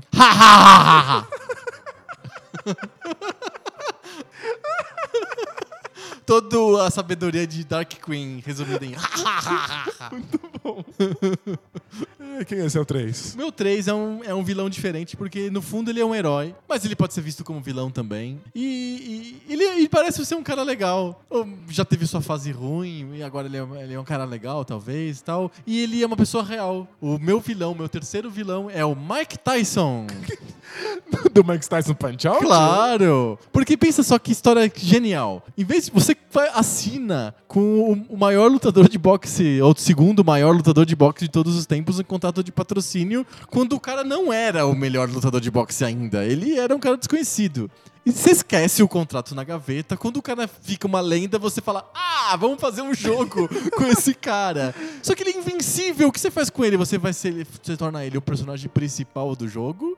Ou você torna ele um desafio intransponível? Desafio intransponível, Eu queria claro. muito que outros jogos tivessem feito isso. É muito sem graça jogar um jogo do super-homem em que ele consegue Sendo vencer, super-homem. vencer todos os inimigos ele- ou ele morre. Não, É tem um jogo do Super-Homem, que é um beat'em up na rua, tipo Double Dragon, que o Super-Homem morre na mão de thugs, de caras da É, rua, né? de bandidos da os, rua. Os mendigo punk te bate com um cano e você morre. Acabou o live. Mata o. Quem matou o Super-Homem? O mendigo. É, melhor do que o, o Wolverine. Usou as garras demais nos inimigos morreu de- porque tomou muito dano. Não é o Wolverine do Nintendinho? É bem isso mesmo. Ele morre porque ele, ele, quis, ele quis destruir patos de borracha e hambúrgueres gigantes com suas garras e morreu por excesso de uso de garra. Muito mais legal O Mike Tyson o como Mike Tyson ser inimigo. O inimigo a ser batido. E ele é engraçado e ele é muito difícil. Ele é impossível de você bater no Mike Tyson no jogo. Você, primeiro que os, os lutadores que vêm antes dele, Mr. Sandman, é, Soda Popinski, Melhor nome. melhor nome. Os caras já são bem difíceis, é bem difícil de ganhar desses caras. O Mike Tyson é beira o impossível. Tem gente que consegue ganhar do Mike Tyson no jogo, mas é impossível. É provavelmente o vilão, o chefe final mais difícil da história dos videogames é o Mike Tyson. É bem possível. Ele certamente é o mais frustrante, mais frustrante de qualquer um da minha lista. Ele é extremamente frustrante, é Olha. muito difícil. Deveria aparecer o botão pra você rezar É, quando você vê seria o Mike muito Tyson. mais, muito mais É coerente. o único jeito. Por isso que o Mike Tyson, pra mim, ele é o terceiro vilão de videogame mais aterrorizante de todos os tempos. Muito bom. Pra mim, o terceiro é o Ganondorf, que é o Ganon, o inimigo do, do, Do The Legend Zelda. of Zelda, na sua versão Ganondorf do Ocarina of Time. Por que, que tem versão Ganondorf? O que, que é isso? É porque ele, ele é um. É como se fosse um outro personagem. Ele chama Ganondorf. E aí você acha que não é o Ganon. Você acha que é só um outro cara que tem um nome parecido. Ele é é do multiverso. De verdade. É a pessoa da Marvel que escreveu a história do Zelda. O Zelda sempre parece estar no multiverso. Uhum. Porque as histórias não têm continuidade, elas têm algumas coisas parecidas. Elas começam de novo. É, parece que é sempre. Sempre nasce um menino de novo, ele sempre chama Link, ele sempre faz as mesmas coisas. O mundo Ele sempre pode fica chamar bem no bunda final. também, é bem Ou claro. bunda. Eu É muito dizer. legal. A, a- a incrível história de como um garoto chamado Bunda sempre nasce novamente pra deixar o mundo um lugar melhor. Mas aí você vence o Ganondorf numa batalha bem cocô Qual o jogo? No Ocarina of Time. No Ocarina of Time. Você vence o, o, o Ganondorf numa batalha super cocô e aí, de repente, o castelo desmorona em cima dele e ele não era o Ganondorf coisa nenhuma. Ele era o Ganon. Olha só, o Ganon tá em todos os E multiversos. qual que é a diferença entre Ganon e Ele Ganondorf? vira um bicho bizarro, monstruoso, demoníaco, e aí a luta é legal de verdade. Ah. Mas a graça dele, o motivo pelo qual ele é legal, é tudo que tá acontecendo ao redor dele enquanto a luta acontece. O castelo caindo, os relâmpagos, todo o clima da luta é muito foda e faz você realmente respeitar o vilão. Mesmo que ele seja fácil. Sim. Porque o Ocarina of Time é fácil. E a fadinha te ajuda a fazer tudo. Pois é. A- Acerta ali, bate Difícil- aqui. Difícil é chegar lá onde ela apontou, porque o mundo é grande. Mas fora isso. Então Ganondorf é o seu terceiro vilão favorito de todos os tempos. O meu segundo vilão favorito de todos os tempos é uma, uma coisa óbvia que tá todo mundo esperando. É o Bowser, o vilão do Mario Brothers. Por que, que eu coloquei ele em segundo lugar? Porque ele, ele é o vilão provavelmente mais repetitivo da história dos videogames. ele sempre faz a mesma coisa. Quantos jogos? Quantos jogos tem uma série Mario? Mais de 10. É infinitos. E é sempre o Bowser. E ele sempre rapta alguém. Ele é um, um sequestrador serial, assim, ele tem problemas. Mas o mais legal, que eu acho mais interessante no Bowser, é que ele se procria com alguém desconhecido que a gente nunca vê. Ele tem um monte de filho. E tem um monte de filhos. E aí você tem e você fica derrotando os filhos dele. Então o Mario, na verdade, ele é o grande vilão da série Super Mario. Porque o Bowser tá lá firme e forte, mas ele perde todos os filhos na jornada. O Mario matou todos os 27 filhos do Bowser. Na verdade, É verdade. Tá, tá com todos eles na lava. é- exato. Por que, que eu acho que o Bowser não morre? Porque ele no, no jogo seguinte ele tá lá. Mas os filhos dele não. Então eu suponho que o Mario matou todos os filhos do Bowser e menos o Bowser. Porque o Bowser consegue escapar de algum jeito. Justo. Por essa persistência e pelo fato de ele ser icônico e de, de- de ser um dinossauro num jogo que você pega cogumelos e bate em quadrados e pega moedas gigantes, eu acho que ele é o segundo maior vilão de todos os tempos. Eu não coloquei o Bowser na minha lista por dois motivos. Por quê? O primeiro é porque eu sou meio hipster. Minha Você lista não é meio gosta de hipster. coisas normais. É. O segundo é porque eu lembro do Bowser do filme do Mario. E aí eu não consigo, consigo levar a sério. E por que eu, uma, uma a dúvida que eu trago, tá, inclusive para os nossos queridos ouvintes que podem mandar cartinhas pra gente respondendo Cartinhas? essa, essa questão. Por que, que no, no desenho animado no Brasil o Bowser era chamado de Copa? Uma boa ideia. Por que, que, por que, que chamavam ele de Copa? Eu entendo que tem os vilões intermediários ou secundários do, do jogo que chama Culpa Troopers ou coisa desse tipo. No desenho animado chamavam ele de Copa. Porque será? Bowser é um nome difícil de falar. Mandem cartinhas, cartinhas pra redação do Poco Pixel. Nossa, solucionem esse problema. É um mistério. Qual que é o segundo vilão aí pra você? O meu segundo, provavelmente é o vilão mais inteligente da história dos videogames. Ozymandias. Não, ele não tá nos, nos Se videogames. tiver, tem, né? Tem aquele jogo porcaria. Ai, muito ruim. É o jogo que você, se você é o Rorschach É, batendo nos carinhos. É, o Watchmen The Movie, né? Nossa senhora, melhor...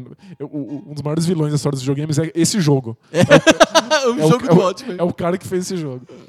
Não, o meu, o meu segundo melhor vilão de todos os tempos é o Dr. Willy. Ah, Dr. Willy. Eu escolhi o Willy, você escolheu o Dr. Willy. E isso é muito mais legal do que o Willy. Não, o O Willy... cara que fuzilou a menina. na, na- na frente do, da garagem. Não, o Dr. Willy fez os melhores e mais legais robôs de todos os tempos. Verdade, melhor que os filhos do Bowser. Exato, ele poderia vender esses robôs e ficar rico, mas não, ele quer usar esses robôs pra dominar o mundo. E o mais legal é que o Dr. Willy, em vez de fazer assim, robô 1, robô 2, robô 3, ele faz um robô que solta fogo, outro faz água, outro faz Não, bolhas. é mais do que isso, é tipo, é o robô faraó. o robô com É caveira. o, é o robô cobra. ele tem muita criatividade. Ele é muito criativo, Ele é um é- dos- por isso que ele é doutor. Ele realmente é de se admirar. Exato. Dr. Willy, o segundo melhor de todos os tempos. E foda que ele, ele, ele tem uma capacidade de se transformar no- nas batalhas finais muito impressionante, né? É, tem um milhão, de, um milhão de robôs e naves e veículos. Ele é só um velhinho. E olha quanto estrago ele não causa. Verdade. É uma lição pra terceira idade. Olha aí, ele é muito ativo. E quantos jogos que o Dr. Willy tá aí fazendo, criando robôs bem? Pelo menos 10. Ele podia estar num Globo Repórter É mostrando vezes- como que a, a terceira idade pode... É que às vezes não é ele, né? É, tem alguns jogos que não é o Dr. Willy, né? É. Mas deveria ser. Enfim, é, é o Dr. Willy, nos nossos corações. Nos é o corações Dr. sempre será Dr. Willy. Exato. Bom, chegou a hora de falar o meu vilão de videogames de todos os tempos. E ele é uma mistura de pessoa real com pessoa fictícia. É o Mike Tyson. Não é o Mike Tyson. E ele é um tabu, porque como que o cara ousou colocar esse cara no videogame? Mas ele colocou. E ficou engraçado. O maior vilão pra mim de videogames de todos os tempos é o Mecha Hitler. Do Wolfenstein 3D. Claro! É a coisa mais antiética de todos os tempos. Quem deixou isso acontecer? Vamos lá, o Wolfenstein 3D é um jogo sobre você entrar num castelo, numa sede nazista e, e, e conseguindo entrar naquele negócio, aquele é gigante, né? tipo, infinito, tá o maior, maior prédio de todos os tempos. Você não fica. complexo de, de prisões do planeta. Exato. Você entra lá e fica dando tiros infinitos em milhões de nazistas e cachorros e tudo que aparece pela frente. A recompensa é o que, que é? Qual era a tua missão final? Era matar Hitler. Porque todas as coisas sobre a Segunda Guerra Mundial é sobre matar Hitler, certo? Sempre. É, por quê? O objetivo é matar Hitler. Quando você chega, não é o Hitler normal, é o Mecha Hitler. que é o Hitler transformado num robô dos Transformers. E ele é muito difícil, porque seria muito fácil matar o Hitler. É um carinha de terninho, roupa de, de militar, que você dá um tiro e acabou. Não, mas o Mecha Hitler é um robô gigante que solta fogo. Muito mais difícil do que o Hitler, certo? E muito mais ridículo. e muito mais brega. é. Extremamente brega, extremamente ridículo, como só jogos de shareware de PC dos anos 90 podiam ser. Mecha Hitler, pra mim, é o vilão mais icônico e mais mal, de mau- maior mau gosto da história dos videogames. É de, é de tão mau gosto que o Super Nintendo não deixou, né? Não, Mecha Hitler não pode, imagina. Acho que eles tiraram o bigode, virou só tipo um cara no robô. É o Mecha. é tirar o Hitler, É virou o Mecha Mecha. É um Mecha num- dentro de um Mecha. E qual que é o seu vilão favorito? Não teve a cota Battletoads? Teve. Tem que ter a cota Shenmue. Ah! O melhor vilão de todos os tempos é o Landi, o vilão do Shenmue. Quem que é esse cara? Hitler, Mike Tyson, todo mundo sabe. O Bowser, todo mundo sabe. Quem que é Landi? Mas as pessoas não conhecem o Landi, mas deveriam. Deve- Todo deveria jogar Shenmue Falha das vida. pessoas, né? Não é falha do Landi, é falha das pessoas. E nem precisa jogar muito. É só ligar o jogo. O jogo abre com o Ryo Hazuki voltando pra casa dele, encontrando o pai no, do- no dojo, porque o pai tem um dojo, É Claro, claro, porque é Japão. exato. Que pai que não tem legais. dojo. E aí ele- o pai do, do Ryo tá lutando contra um cara aleatório chinês de trança. E aí esse cara de trança arrebenta o pai do Ryo, mata ele de porrada, pega um espelho que tava en- enterrado embaixo da, da- de uma árvore no quintal e simplesmente vai embora. Dá umas porradas no Ryo, deixa ele lá e vai embora. Ele é bem escrotão, é tipo Willy. Ele simplesmente ele pega aquilo que ele queria pegar, ele diz que ele tá se vingando do fato de que o pai do Ryo matou alguém, que a gente não sabe quem é, e vai embora. E aí toda a jornada do Shenmue é o Ryo Hazuki indo atrás do Landi, sabendo que se ele encontrar, ele tá morto. Porque não tem nenhuma chance. Não tem nenhuma chance de vencer, mas ele quer mesmo assim. E o engraçado é todo mundo avisa. Você é idiota, você quer encontrar ele, você vai fazer o que quando encontrar? Ele fala, ah, na hora eu descubro. E ele continua indo. Então o Landi é essa cenoura na frente do burro Sim. e que você tem muito medo de encontrar, embora ele seja o objetivo do jogo. Mas e o jogador sabe que não vai encontrar, não é? É, até que no Shenmue 2 Você encontra. você encontra o Landi. Mas não é de relâmpago, assim, Você- de, de relance. Tudo leva a crer que você finalmente vai entrar na mesma sala que ele. Você tá subindo o prédio na correria, você sabe que ele tá no topo do prédio, você finalmente vai estar no mesmo lugar que ele. E aí? E o jogador fica com esse cagaço infinito. Não quero encontrar esse Tipo, não cara. quero encontrar, não tenho chance, não vou conseguir. Mas você sabe que o personagem quer, então você tem que levar ele pra morte certa. Mas quando o Ryo chega, o Landi tá numa escada De helicóptero. pendurado num helicóptero. E você simplesmente vê aquela figura chinesa assustadora se afastando no Por que, horizonte. que ele é assustador? Não é um cara normal? Ele tem essa, essa cara de psicótico que não, não sente nada. Ah. E ele fica simplesmente olhando pra você como se não fosse coisa nenhuma. Ele não lembra quem como se nada tivesse acontecido e ele vai indo embora no horizonte, no, no, no helicóptero. É a coisa mais espetacular barra broxante de todos os tempos. Aquele, o seu objetivo indo embora e você sentindo aquele misto de raiva e alívio. Porque se ele tivesse ficado lá, você estava morto. Aliás, parênteses pra, pra quem jogou Shenmue, existem algumas coisas que você faz errada no jogo que o Ryo só pode voltar no dia seguinte pra tentar de novo. Aham. E se você fica Tem errando... passar tempo. Tem que Se você passar errando tempo. isso de propósito, o jogo simplesmente vai te jogando pro dia seguinte, pro dia seguinte, pro dia seguinte. E até uma hora que passam muitos meses, passa o Natal e vai pro outro ano. E chega uma hora em que estoura o seu limite de tempo no jogo. Tem um, tem um Tem um- deadline? Tem um deadline. Não- Você não sabe que existe, mas existe um deadline. De repente. É que o Ryo, o Ryo é muito disciplinado. Eu preciso de fazer isso até o dia tal. Não é que chega no dia tal, o Landi simplesmente bate na sua porta e fala: É, então eu descobri que o segundo espelho que eu tô procurando lá na China, na verdade tá com você, Ryo. Aí ele pega, enche o Ryo de pancada até morrer e vai embora. Ou seja, se você demora tempo demais, o jogo realmente confronta os dois personagens. E o Landi vence. Mas é muito tempo. Muito tempo. Você tem que fazer. São, são muitos meses. Ficar enrolando demais. Tem que enrolar por meses. Mas esse é um vilão que, se você confronta, está morto. Tem coisa mais legal do que isso? Tem o Mecha Hitler. Mecha Hitler é muito mais legal. Falou um monte de coisa, um monte de história e nada chega perto de Mecha Hitler. Desculpa. Então tá bom. Debate de bolso? Debate de bolso.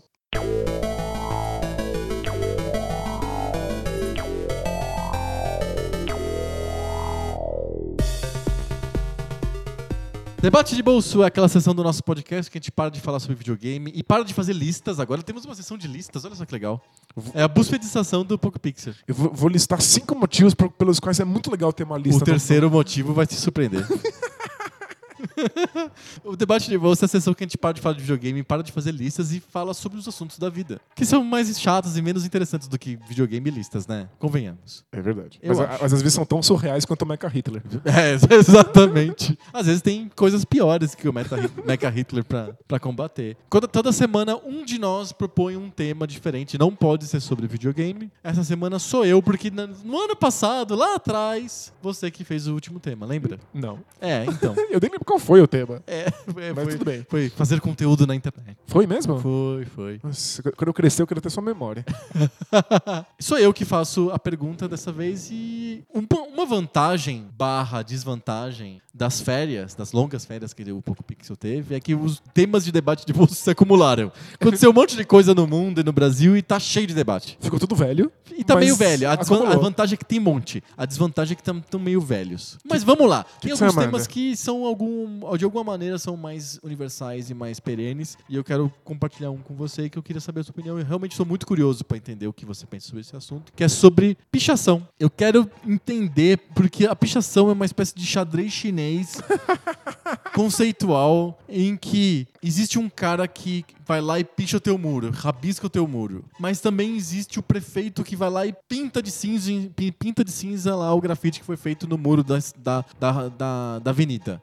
Quem que é mais autoritário? O cara que vandaliza o teu muro? É o cara que vandaliza o, teu vandalismo? É mesmo vandalismo? O prefeito, ele, ele é- faz sentido ele se engajar numa guerra contra o grafite, contra a pichação? É, é uma guerra que dá pra ser ganha, ganha, vencida? Ou não? Ele tá jogando pra plateia?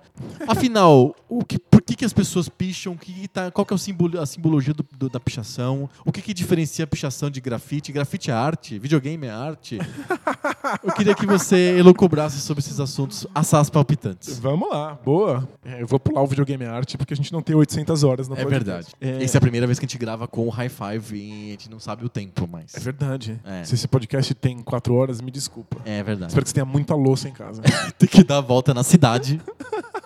Pega o rodoanel e fica dando volta em São Paulo até terminar o Poco Pixel. Vamos lá, falar de picho. É, É pouco picho? É muito picho. Acho que a primeira coisa é que a gente precisa entender pichação não como uma coisa em si, que tenha objetivos em si, mas como sintoma de uma série de outras coisas. Perfeito. Ele é consequência, vai. Exato, ele é consequência, ele é causado por uma série de outras questões sociais. Porque, em- embora a gente, a gente possa não perceber, a gente possa achar que simplesmente alguém acordou com vontades aleatórias de rabiscar uma parede, como se fosse criança de dois anos com giz de cera, Sim. o- a pichação tem motivações políticas.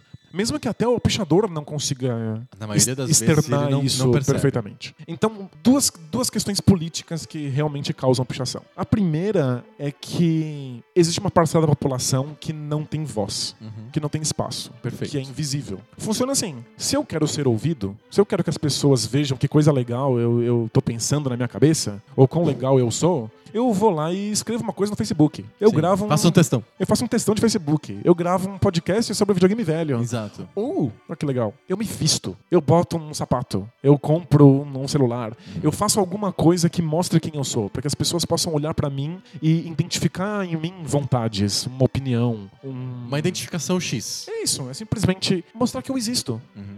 que eu estou sendo visto. Os, os seres humanos precisam do outro pra se perceber existentes. A gente Perfeito. não consegue fazer isso sozinho. A gente precisa que alguém dê legitimidade pra isso. Existe uma parcela da população que não tem o que comprar, que não tem como se vestir, que não tem o Facebook pra escrever, que não tem ferramentas pelas quais eles possam ser ouvidos. Então é uma, uma parcela da população meio invisível, meio calada. E quando você é jovem, ser calado e invisível não é uma coisa fácil de aceitar e de engolir.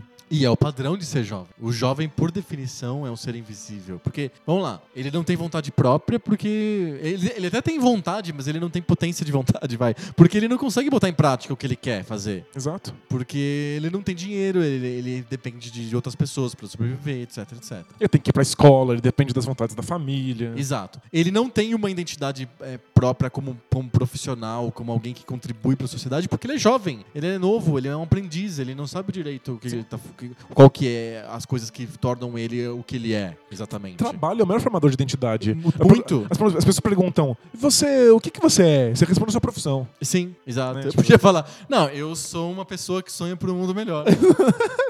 Eu sou um fã do Pequeno Príncipe. E- Eu acho que você é responsável eternamente por tudo aquilo que você cativa.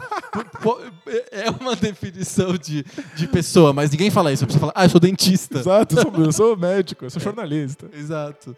E aí o adolescente. O, jo- jovem não tem isso. Não tem, ele não ele não tem profissão, ele é estudante, que é uma, que é uma não profissão, mais não profissão do que estudante. Exato.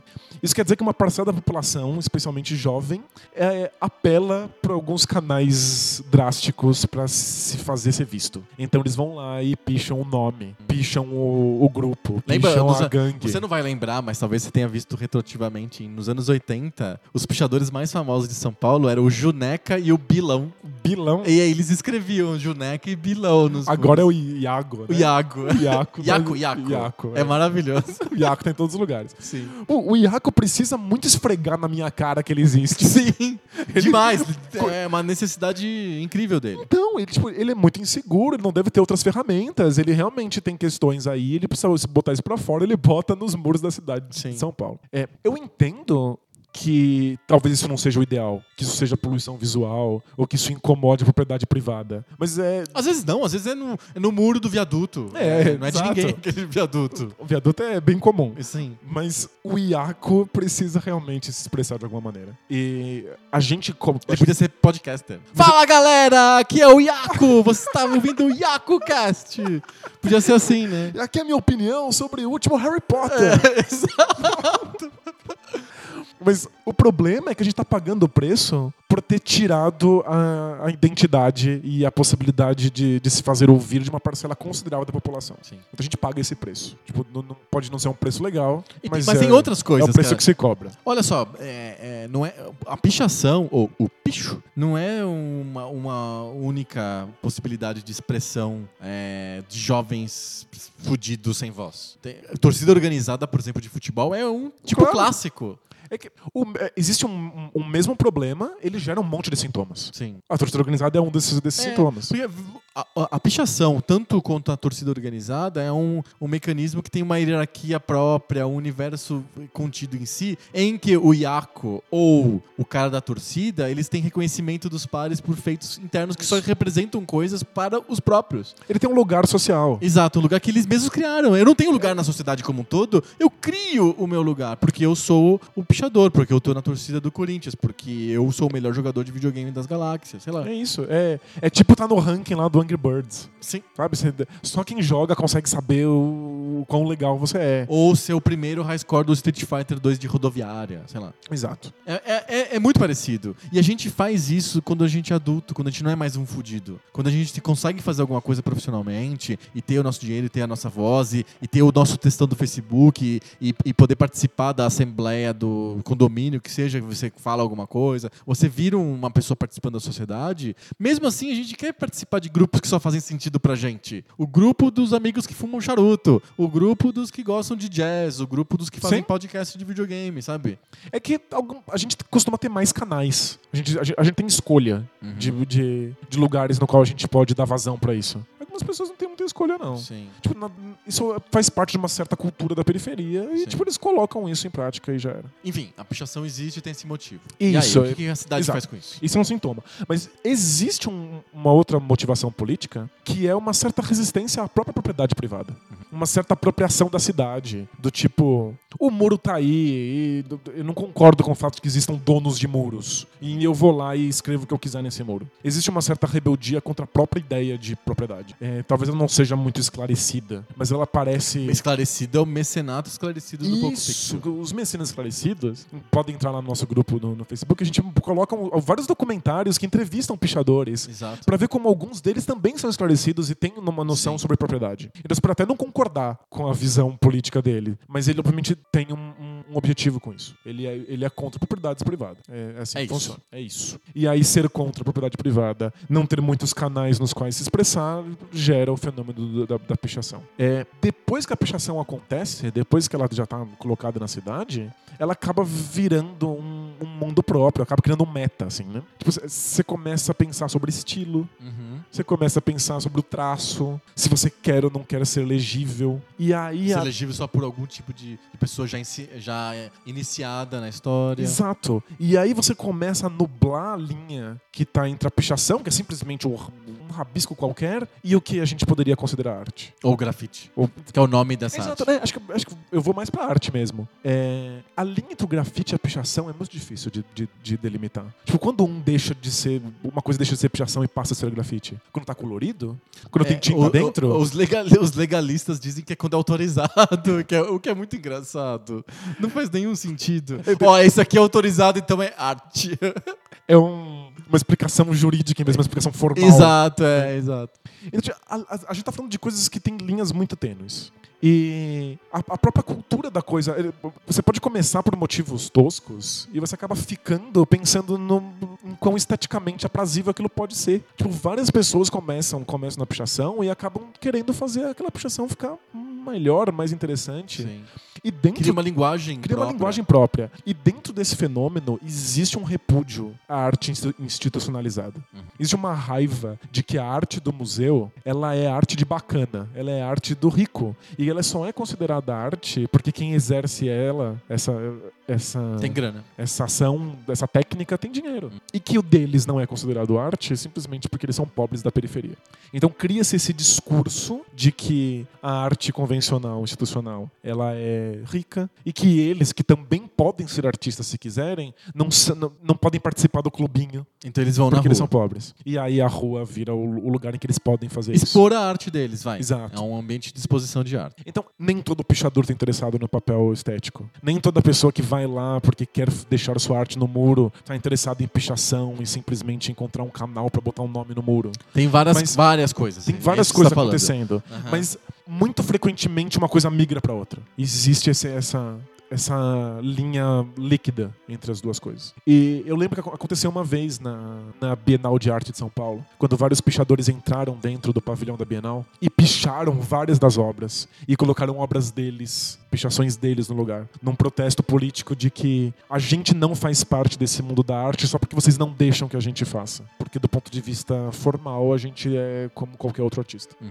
E desde então, desde esse processo, não é um fenômeno só brasileiro, o mundo inteiro passou a procurar elementos de arte dentro dessa, es- dessa expressão. Uhum. Porque no fundo ela é só uma expressão. Sim. É só a gente se expressando. E aí a gente começou a tentar analisar ela formalmente, encontrar elementos, conseguir distinguir o traço de um artista do Começou outro. a criar um panteão dos, dos grafiteiros. Concorda Exato. comigo? Tipo os gêmeos. É, a gente consegue reconhecer os estilemas deles, né? O jeito com que os gêmeos pintam, que é diferente do jeito que o cobra pinta. E aí eles começaram a ser artistas de fato. Uhum. O próprio Banksy, que se apropriava de coisas da, da, da cidade para fazer obras que eram contestadoras, as pessoas achavam tão legal aquela obra que arrancavam da cidade e botavam no museu. Uhum. É tipo, as pessoas. A pessoa pode comprar um livro de coisas do Banksy. É, tipo, é- é- é mais ridículo do que isso. O Banksy pichava o seu muro, as pessoas quebravam o muro e vendiam esse muro pro museu e o museu colocava lá dentro. Aí o. Banksy começou a zoar com isso. Do tipo, pegar um tijolo quebrado e escrever, tipo, o Banksy passou por esse tijolo quebrado, venda. Uhum. Sabe? É. E botar na cara, né? Exato, expor quão ridículo é a arte que é voltada para o mercado de arte.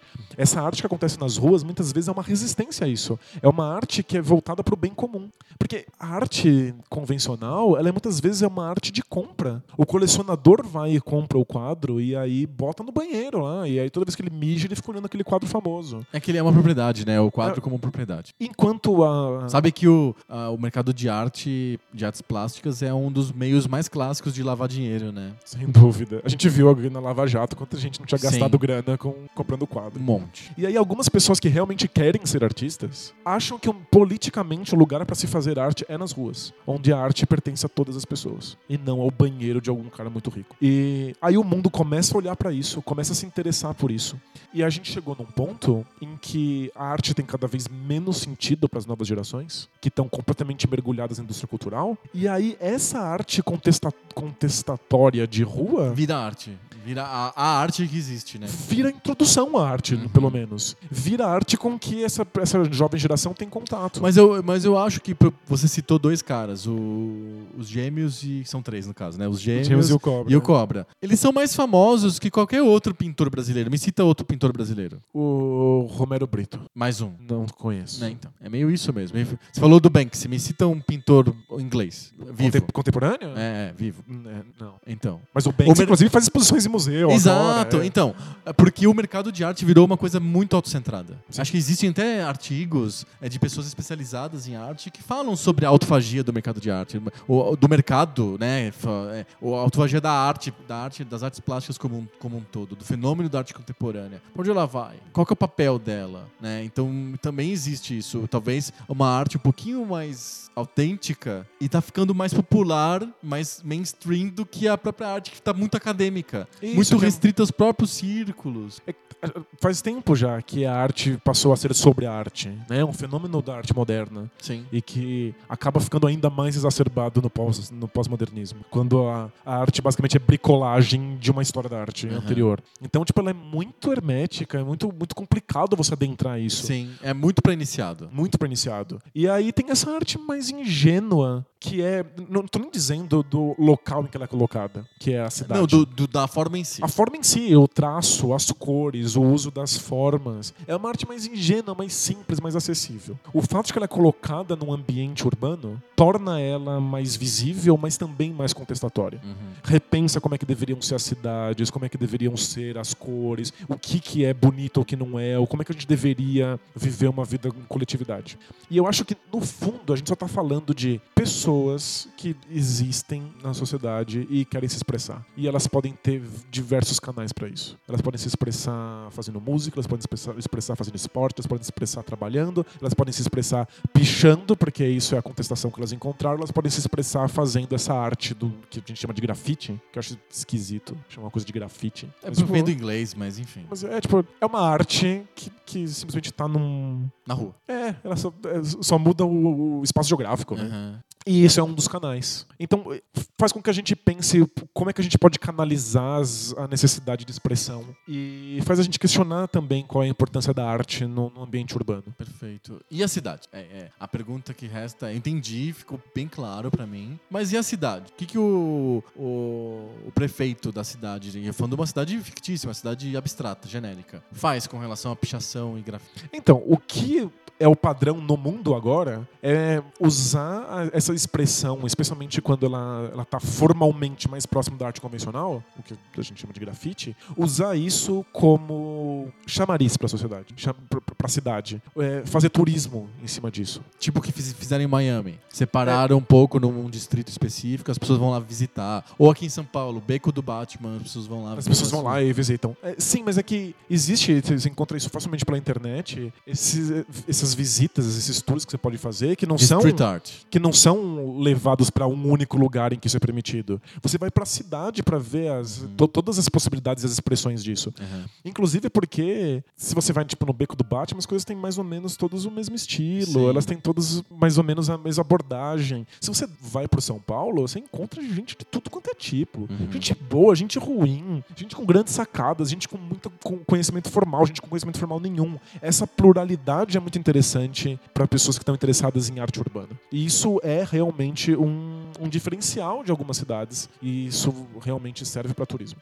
E eu tô pensando de um, de um- de um ponto de vista bem, bem de servir ou não servir. Aham. Porque eu acho que é nesses termos em que o- a prefeitura se coloca. Tipo, a coisa deve ser mantida se ela serve, ela deve ir embora se ela não serve. Mas não necessariamente isso faça sentido para quem vive na cidade. Às vezes a ci- a cidade simplesmente tem uma expressão, ela tem uma identidade. A cidade é viva, né? É viva, não, não- não precisa servir para alguma coisa, ela- Aham. ela tem que existir. É que eu entendo que a prefeitura tem um discurso de tentar acabar com a degradação. É, acho que isso vem do. Nosso querido prefeito João Júnior disse que a cidade é um lixo vivo. Ah, falou, ele falou. É, São Paulo é um lixo vivo. Acho que isso vem um pouco da, dos anos 80 em Nova York, né? Quando eles, o, o discurso do- dos políticos da época era de que um lugar degradado atraía mais degradação. É o, isso chama é, teoria da vidraça quebrada. Isso, se uma vidraça está quebrada, as pessoas vão lá e tacam pedra para quebrar outra. Exato. Se a vidraça está bonitinha, consertada, ninguém se atreve a fazer isso. Sim. E eles também apagaram muita pichação e consertaram muita vidraça e repintaram, repintaram fachadas. O metrô, né? O metrô, isso. Ao mesmo tempo em que criou- criaram-se um monte de institutos que abrigavam os adolescentes da- da- das regiões periféricas para que eles aprendessem a pintar e a praticar esportes e ter educação formal. Tem que fazer tudo ao mesmo tempo, Exato. né? Não dá pra fazer um, resolver um problema só, né? Então, Nova York reduziu drasticamente em 10 anos os índices de criminalidade. E aí você não sabe se foi porque a polícia tinha tolerância zero, Famosa política de tolerância zero. se foi porque eles reformaram as vidraças e tiraram as, as pichações, se foi porque a periferia tinha acesso à educação, cultura e lazer, ou se foi porque o aborto foi permitido. Sabe? Tipo, são tantos fatores diferentes e cada um consegue dar a sua narrativa para esses fatores. Acabou de surgir outro debate de bolsa agora. Exato. Mas eu acho que a cidade é, é obrigada a pensar em várias frentes. Ela tem que pensar em como, é- como deixar que as pessoas se expressem, como deixar que a cidade seja viva e não necessariamente que a cidade seja degradada. Como fazer com que as pessoas pensem o, o bem comum, o espaço da cidade que pertence a todos, de uma maneira que todos estejam cuidando dela. Porque eu acho que, curiosamente, a ação da Prefeitura de São Paulo, quando ela simplesmente picha por cima dos grafites e da- das pichações, A pinta de cinza. é, acaba de certa maneira sendo um tiro pela culatra, porque ela esteriliza o espaço, o espaço coletivo, de uma maneira que ele fica morto e inabitado. Tipo, a cidade precisa ser habitada, ela precisa ser viva, ela precisa ser alvo da expressão e da arte das pessoas. Se você simplesmente pinta lá o lugar de cinza e ele não está mais habitado, é como se ele não fizesse mais parte da cidade. É como se você estivesse apagando os- o- a cidade para ela se transformar simplesmente no meio de você sair do ponto A e chegar no ponto B. Como se a cidade fosse o local pelo qual você se transporta rumo aos espaços privados. Uhum. Tipo, ter uma cidade que faça sentido significa pensá-la não nos ambientes privados, mas nos ambientes públicos, nos ambientes coletivos. Isso significa permitir que a arte aconteça nesses lugares. Perfeito. É, Então a, a opção certa seria deixar, não fazer nada. Até porque, aí aí é a, a minha opinião, não adianta porque ficar criando guerra, guerrinha entre a prefeitura e os pichadores barra grafiteiros, não vai chegar em lugar nenhum. É só serve pra o, o, o prefeito ficar no- nos jornais todo dia. É, eu realmente acho que é possível pensar em diminuir a degradação da cidade. Se você pensar em dar voz para as minorias e para a periferia e dar vazão para as expressões artísticas, etc.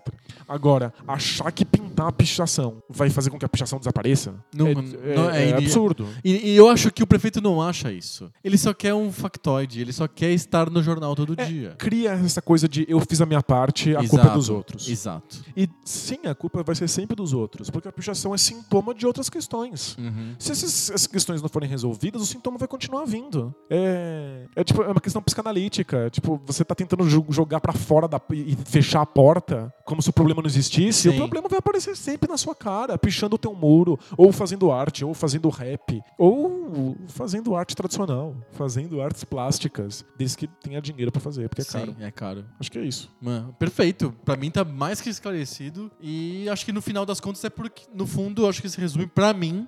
Eu não sei, eu posso estar, eu posso estar errado. Mas pra mim, resume-se a uma necessidade que o prefeito tem de, um, dar, dar voz a uma camada da sociedade conservadora, moralista, etc., que se sentia sem muita voz. Ele, ele, ele quer dar um apoio pra esses caras falar: ó, ó, eu tô aqui, ó, eu sou do tur da turma aqui, eu tô, tô dentro. E gerar um factoide inútil, que não vai pra lugar nenhum, mas que faz as pessoas discutirem, falarem. Ele tá no jornal todo dia, etc, etc. É o que é meio bobagem, porque o prefeito de, São, de uma cidade que nem São Paulo sempre vai estar no jornal todo Ah, tem- dia. Tem coisa acontecendo o tempo todo. Tem coisa acontecendo o tempo todo. Mas ele, a mensagem que ele passa de eu, eu sou um cara limpinho e eu me visto de jardineiro e faço jardim, eu me visto de pintor e pinto a parede, e eu me visto de lim- limpador da rua e limpo a rua, é uma imagem que as pessoas querem ver. Mesmo que a, lua, a rua continue suja, que o, o muro continue pichado, que a grama continue com erva daninha. Porque as, as causas não são tratadas, os- são só os sintomas. É, ele tá passando uma mensagem, porque no fundo, o, o- o prefeito eleito é um cara de mensagem, ele é um, um publicitário, é um cara que tá querendo é um, passar uma mensagem pras pessoas. e é um publicitário muito bom. que- Não sei se ele é bom, mas ele, ele tá sendo efetivo naquilo que ele tá fazendo. é, ele, ele me faz ter raiva de, de quão ruim era o departamento de marketing da gestão anterior. Ele acabou de qua- quadruplicar a verba do verba de, de, de publicidade da prefeitura. E, e fazendo só um, um parênteses com a questão da arte. A gente tá falando que o grafite, às vezes, é a porta de entrada na arte pra, pra, pra juventude. Que depois pode entrar em artes mais pesadas, né? Mas que Mais causem mais efeitos aluci- alucinógenos. É, exato. É, os videogames também são uma porta de entrada fantástica. Muita, muito adolescente tem o primeiro contato com experiências de outra idade, com experiências de estranhamento, de, de se colocar, de se ver numa situação bizarra que você não vê na vida em jogos de videogame. Você acha que, tipo, gente que quer se expressar na, periferia não tem vontade de fazer jogo de videogame? Claro que tem. É claro que tem. Só É, que é muito difícil caro e complicado. Esse é um caminho que, tipo, a gente, se a gente não consegue nem tendo grana no Brasil, imagina essas pessoas da- da- da- que, que têm menos oportunidade. Então, obviamente, esse tipo de coisa vaza, como vaza o inconsciente, pra lugares que, que podem não ser os lugares que a gente gostaria, ou que você gostaria, mas são os lugares que a cidade permite. E isso faz parte de ter uma cidade viva. Exatamente. Lutar contra isso é sem cuidar das causas, lidando só com sintomas. É só aí ficar no jornal, é É, só- é só propaganda. É só propaganda. Cartinhas? Cartinhas! Cartinhas!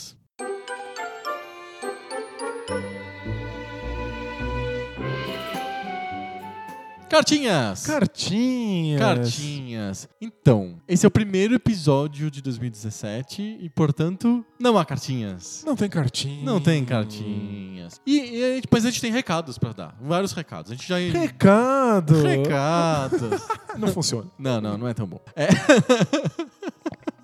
A gente já adiantou um pouquinho lá no- na introdução do episódio de hoje. A gente tá com, com várias novidades. eh, Algumas delas vocês já experimentaram, que foi o High Five. High espero, Five. espero que tenha sido bacana pra todos. Eu achei divertido, eu gostei. Eu adorei colocar o Landi como o melhor vilão de todos os tempos. Não, não é o melhor. Pra- pra mim é, o- é o Mecha Hitler que é o melhor. O... E outra, outra das novidades a gente vai comentar agora, que tem a ver com as cartinhas de alguma maneira. A gente, por conta da sessão nova, High Five, a gente tem menos espaço no programa. A gente tem que contrabalançar aí com alguma coisa. Então, pra não ficar um programa de três horas de duração, a gente vai ter que diminuir as cartinhas nos nossos programas. Os nossos podcasts vão ficar mais sequinhos de cartinhas. A gente vai ter uma sessão de cartinhas mais curtinha nos próximos, nos próximos episódios. Cartinha sequinha. Sequinhas. Para contrabalançar a falta de cartinhas, a gente está criando vários mecanismos de interação entre a gente e vocês ouvintes. O primeiro mecanismo é o mecanismo do grupo do Facebook do Mecenato Esclarecido. Isso. Você esclarecidamente entra lá no grupo do Facebook e consegue conversar diretamente com a gente. O grupo do Facebook está, estará aberto para todos aqueles que forem nossos mecenas, os mecenas do Poco Pixel. Onde que você se torna um mecena do Poco Pixel, Danilo? Você vai no apoia.se barra PocoPixel. E você vai encontrar lá um texto lá bonito falando sobre o Poco Pixel, sobre o projeto Poco Pixel de vida, que é trazer a, a mensagem dos videogames antigos para todo, todas as, as gentes, né? e essa mensagem de amor e paz dos videogames antigos. E, bem simples, por 10 reais por mês, você vai estar contribuindo para o mecenato esclarecido do Poco Pixel e participando do grupo de Facebook e podendo assistir ao vivo as gravações do Poco Pixel. Todas as gravações e, e do programa inteiro. Você não vai ver só um pedacinho, só o começo, não. Você vai poder assistir ao vivo as gravações do Poco Pixel que agora serão nas sextas-feiras à noite. Sempre às sete e meia, a gente quer fazer um horário para padronizar, mas a gente sempre vai avisar no grupo do Facebook qual que vai ser o horário da gravação da sexta-feira, geralmente sete e meia. E aí a gente vai poder a gente vai conseguir durante a gravação ao vivo conversar em tempo real com vocês. Exatamente. Na gravação ao vivo vai ter lá o chat, vocês vão poder conversar com a gente e a gente vai ler as cartinhas no ao vivo. Então, na gravação, no podcast que vai pro feed, etc, vai estar tá lá uma cartinha, duas cartinhas, assim, é bem curtinho, porque agora são cartinhas sequinhas. Sequinhas. Sequinhas. E no ao vivo a gente vai poder ler mais cartinhas e conversar com vocês em tempo real, porque a gente vai estar tá fazendo isso ao vivo e quem for um mecena esclarecido do Poco Pix vai poder participar dessa festa. Participe dessa festa. É isso. Venha brincar com a gente. Brinque com a gente no endereço apoia.se barra PocoPixel. É, eu, eu falo, peço pro Danilo falar porque ele tem mais prática. é, me, fa me, falaram quando eu fizer o terceiro Apoia-se, eu posso pedir música no Fantástico. é, o Apoia-se serve para várias coisas, mas a gente está pensando não só em manter o Poco Pixel funcionando, manter essa chama acesa. Nunca ninguém falou isso, né? mas também porque a gente acha que é justo que é, o ao vivo seja uma coisa legal legal, uma coisa divertida para todos e que vale a pena você assinar. O que, que você compra por 10 reais por mês hoje, Danilo? Um suco. Um suco. E você toma um suco por mês. um suco. Um maldito suco por mês. Não, é, é, muita miséria. 10 reais é, um, é, muito pouquinho. Mas a gente acredita que todo mundo colocando o seu pouquinho, a gente consegue gerar uma, uma soma que faça sentido pro Poco Pixel continuar aí trazendo a mensagem de amor e paz nos videogames antigos para todas as gentes. E é suco de padaria, porque se for de suco de shopping é mais caro. Não, suco de shopping, pelo menos 12, né? 13. Podia virar o nosso novo slogan. Mais barato que um suco de shopping. por mês. Um suco de shopping por mês não dá o que você vai pagar pro Poco Pixel para no mecenato esclarecido do Poco Pixel. Para participar ao vivo aqui com a gente das participar gravações. Participar ao vivo com a gente das gravações e participar do grupo de Facebook secreto, que só você vai poder participar. Só você vai ficar meio chato. Vai é, ter só um cara lá sentado. Alô?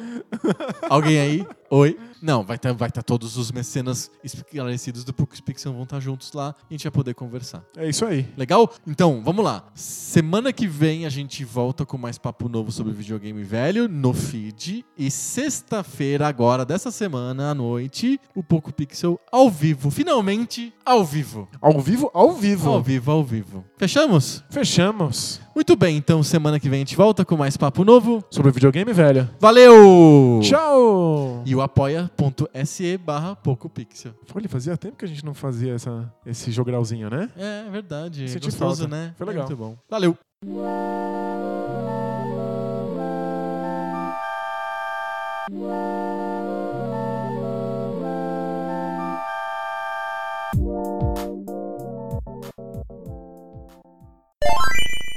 Antes da gente falar sobre o tema, a gente já falou sobre gonorreia, a gente falou sobre já sobre falou, oh. Férias! ai, ai. A gente já falou sobre gonorreia, a gente já falou sobre a família B9. Agora, antes. Tá difícil. Eu tenho que falar sobre. Ai, ai.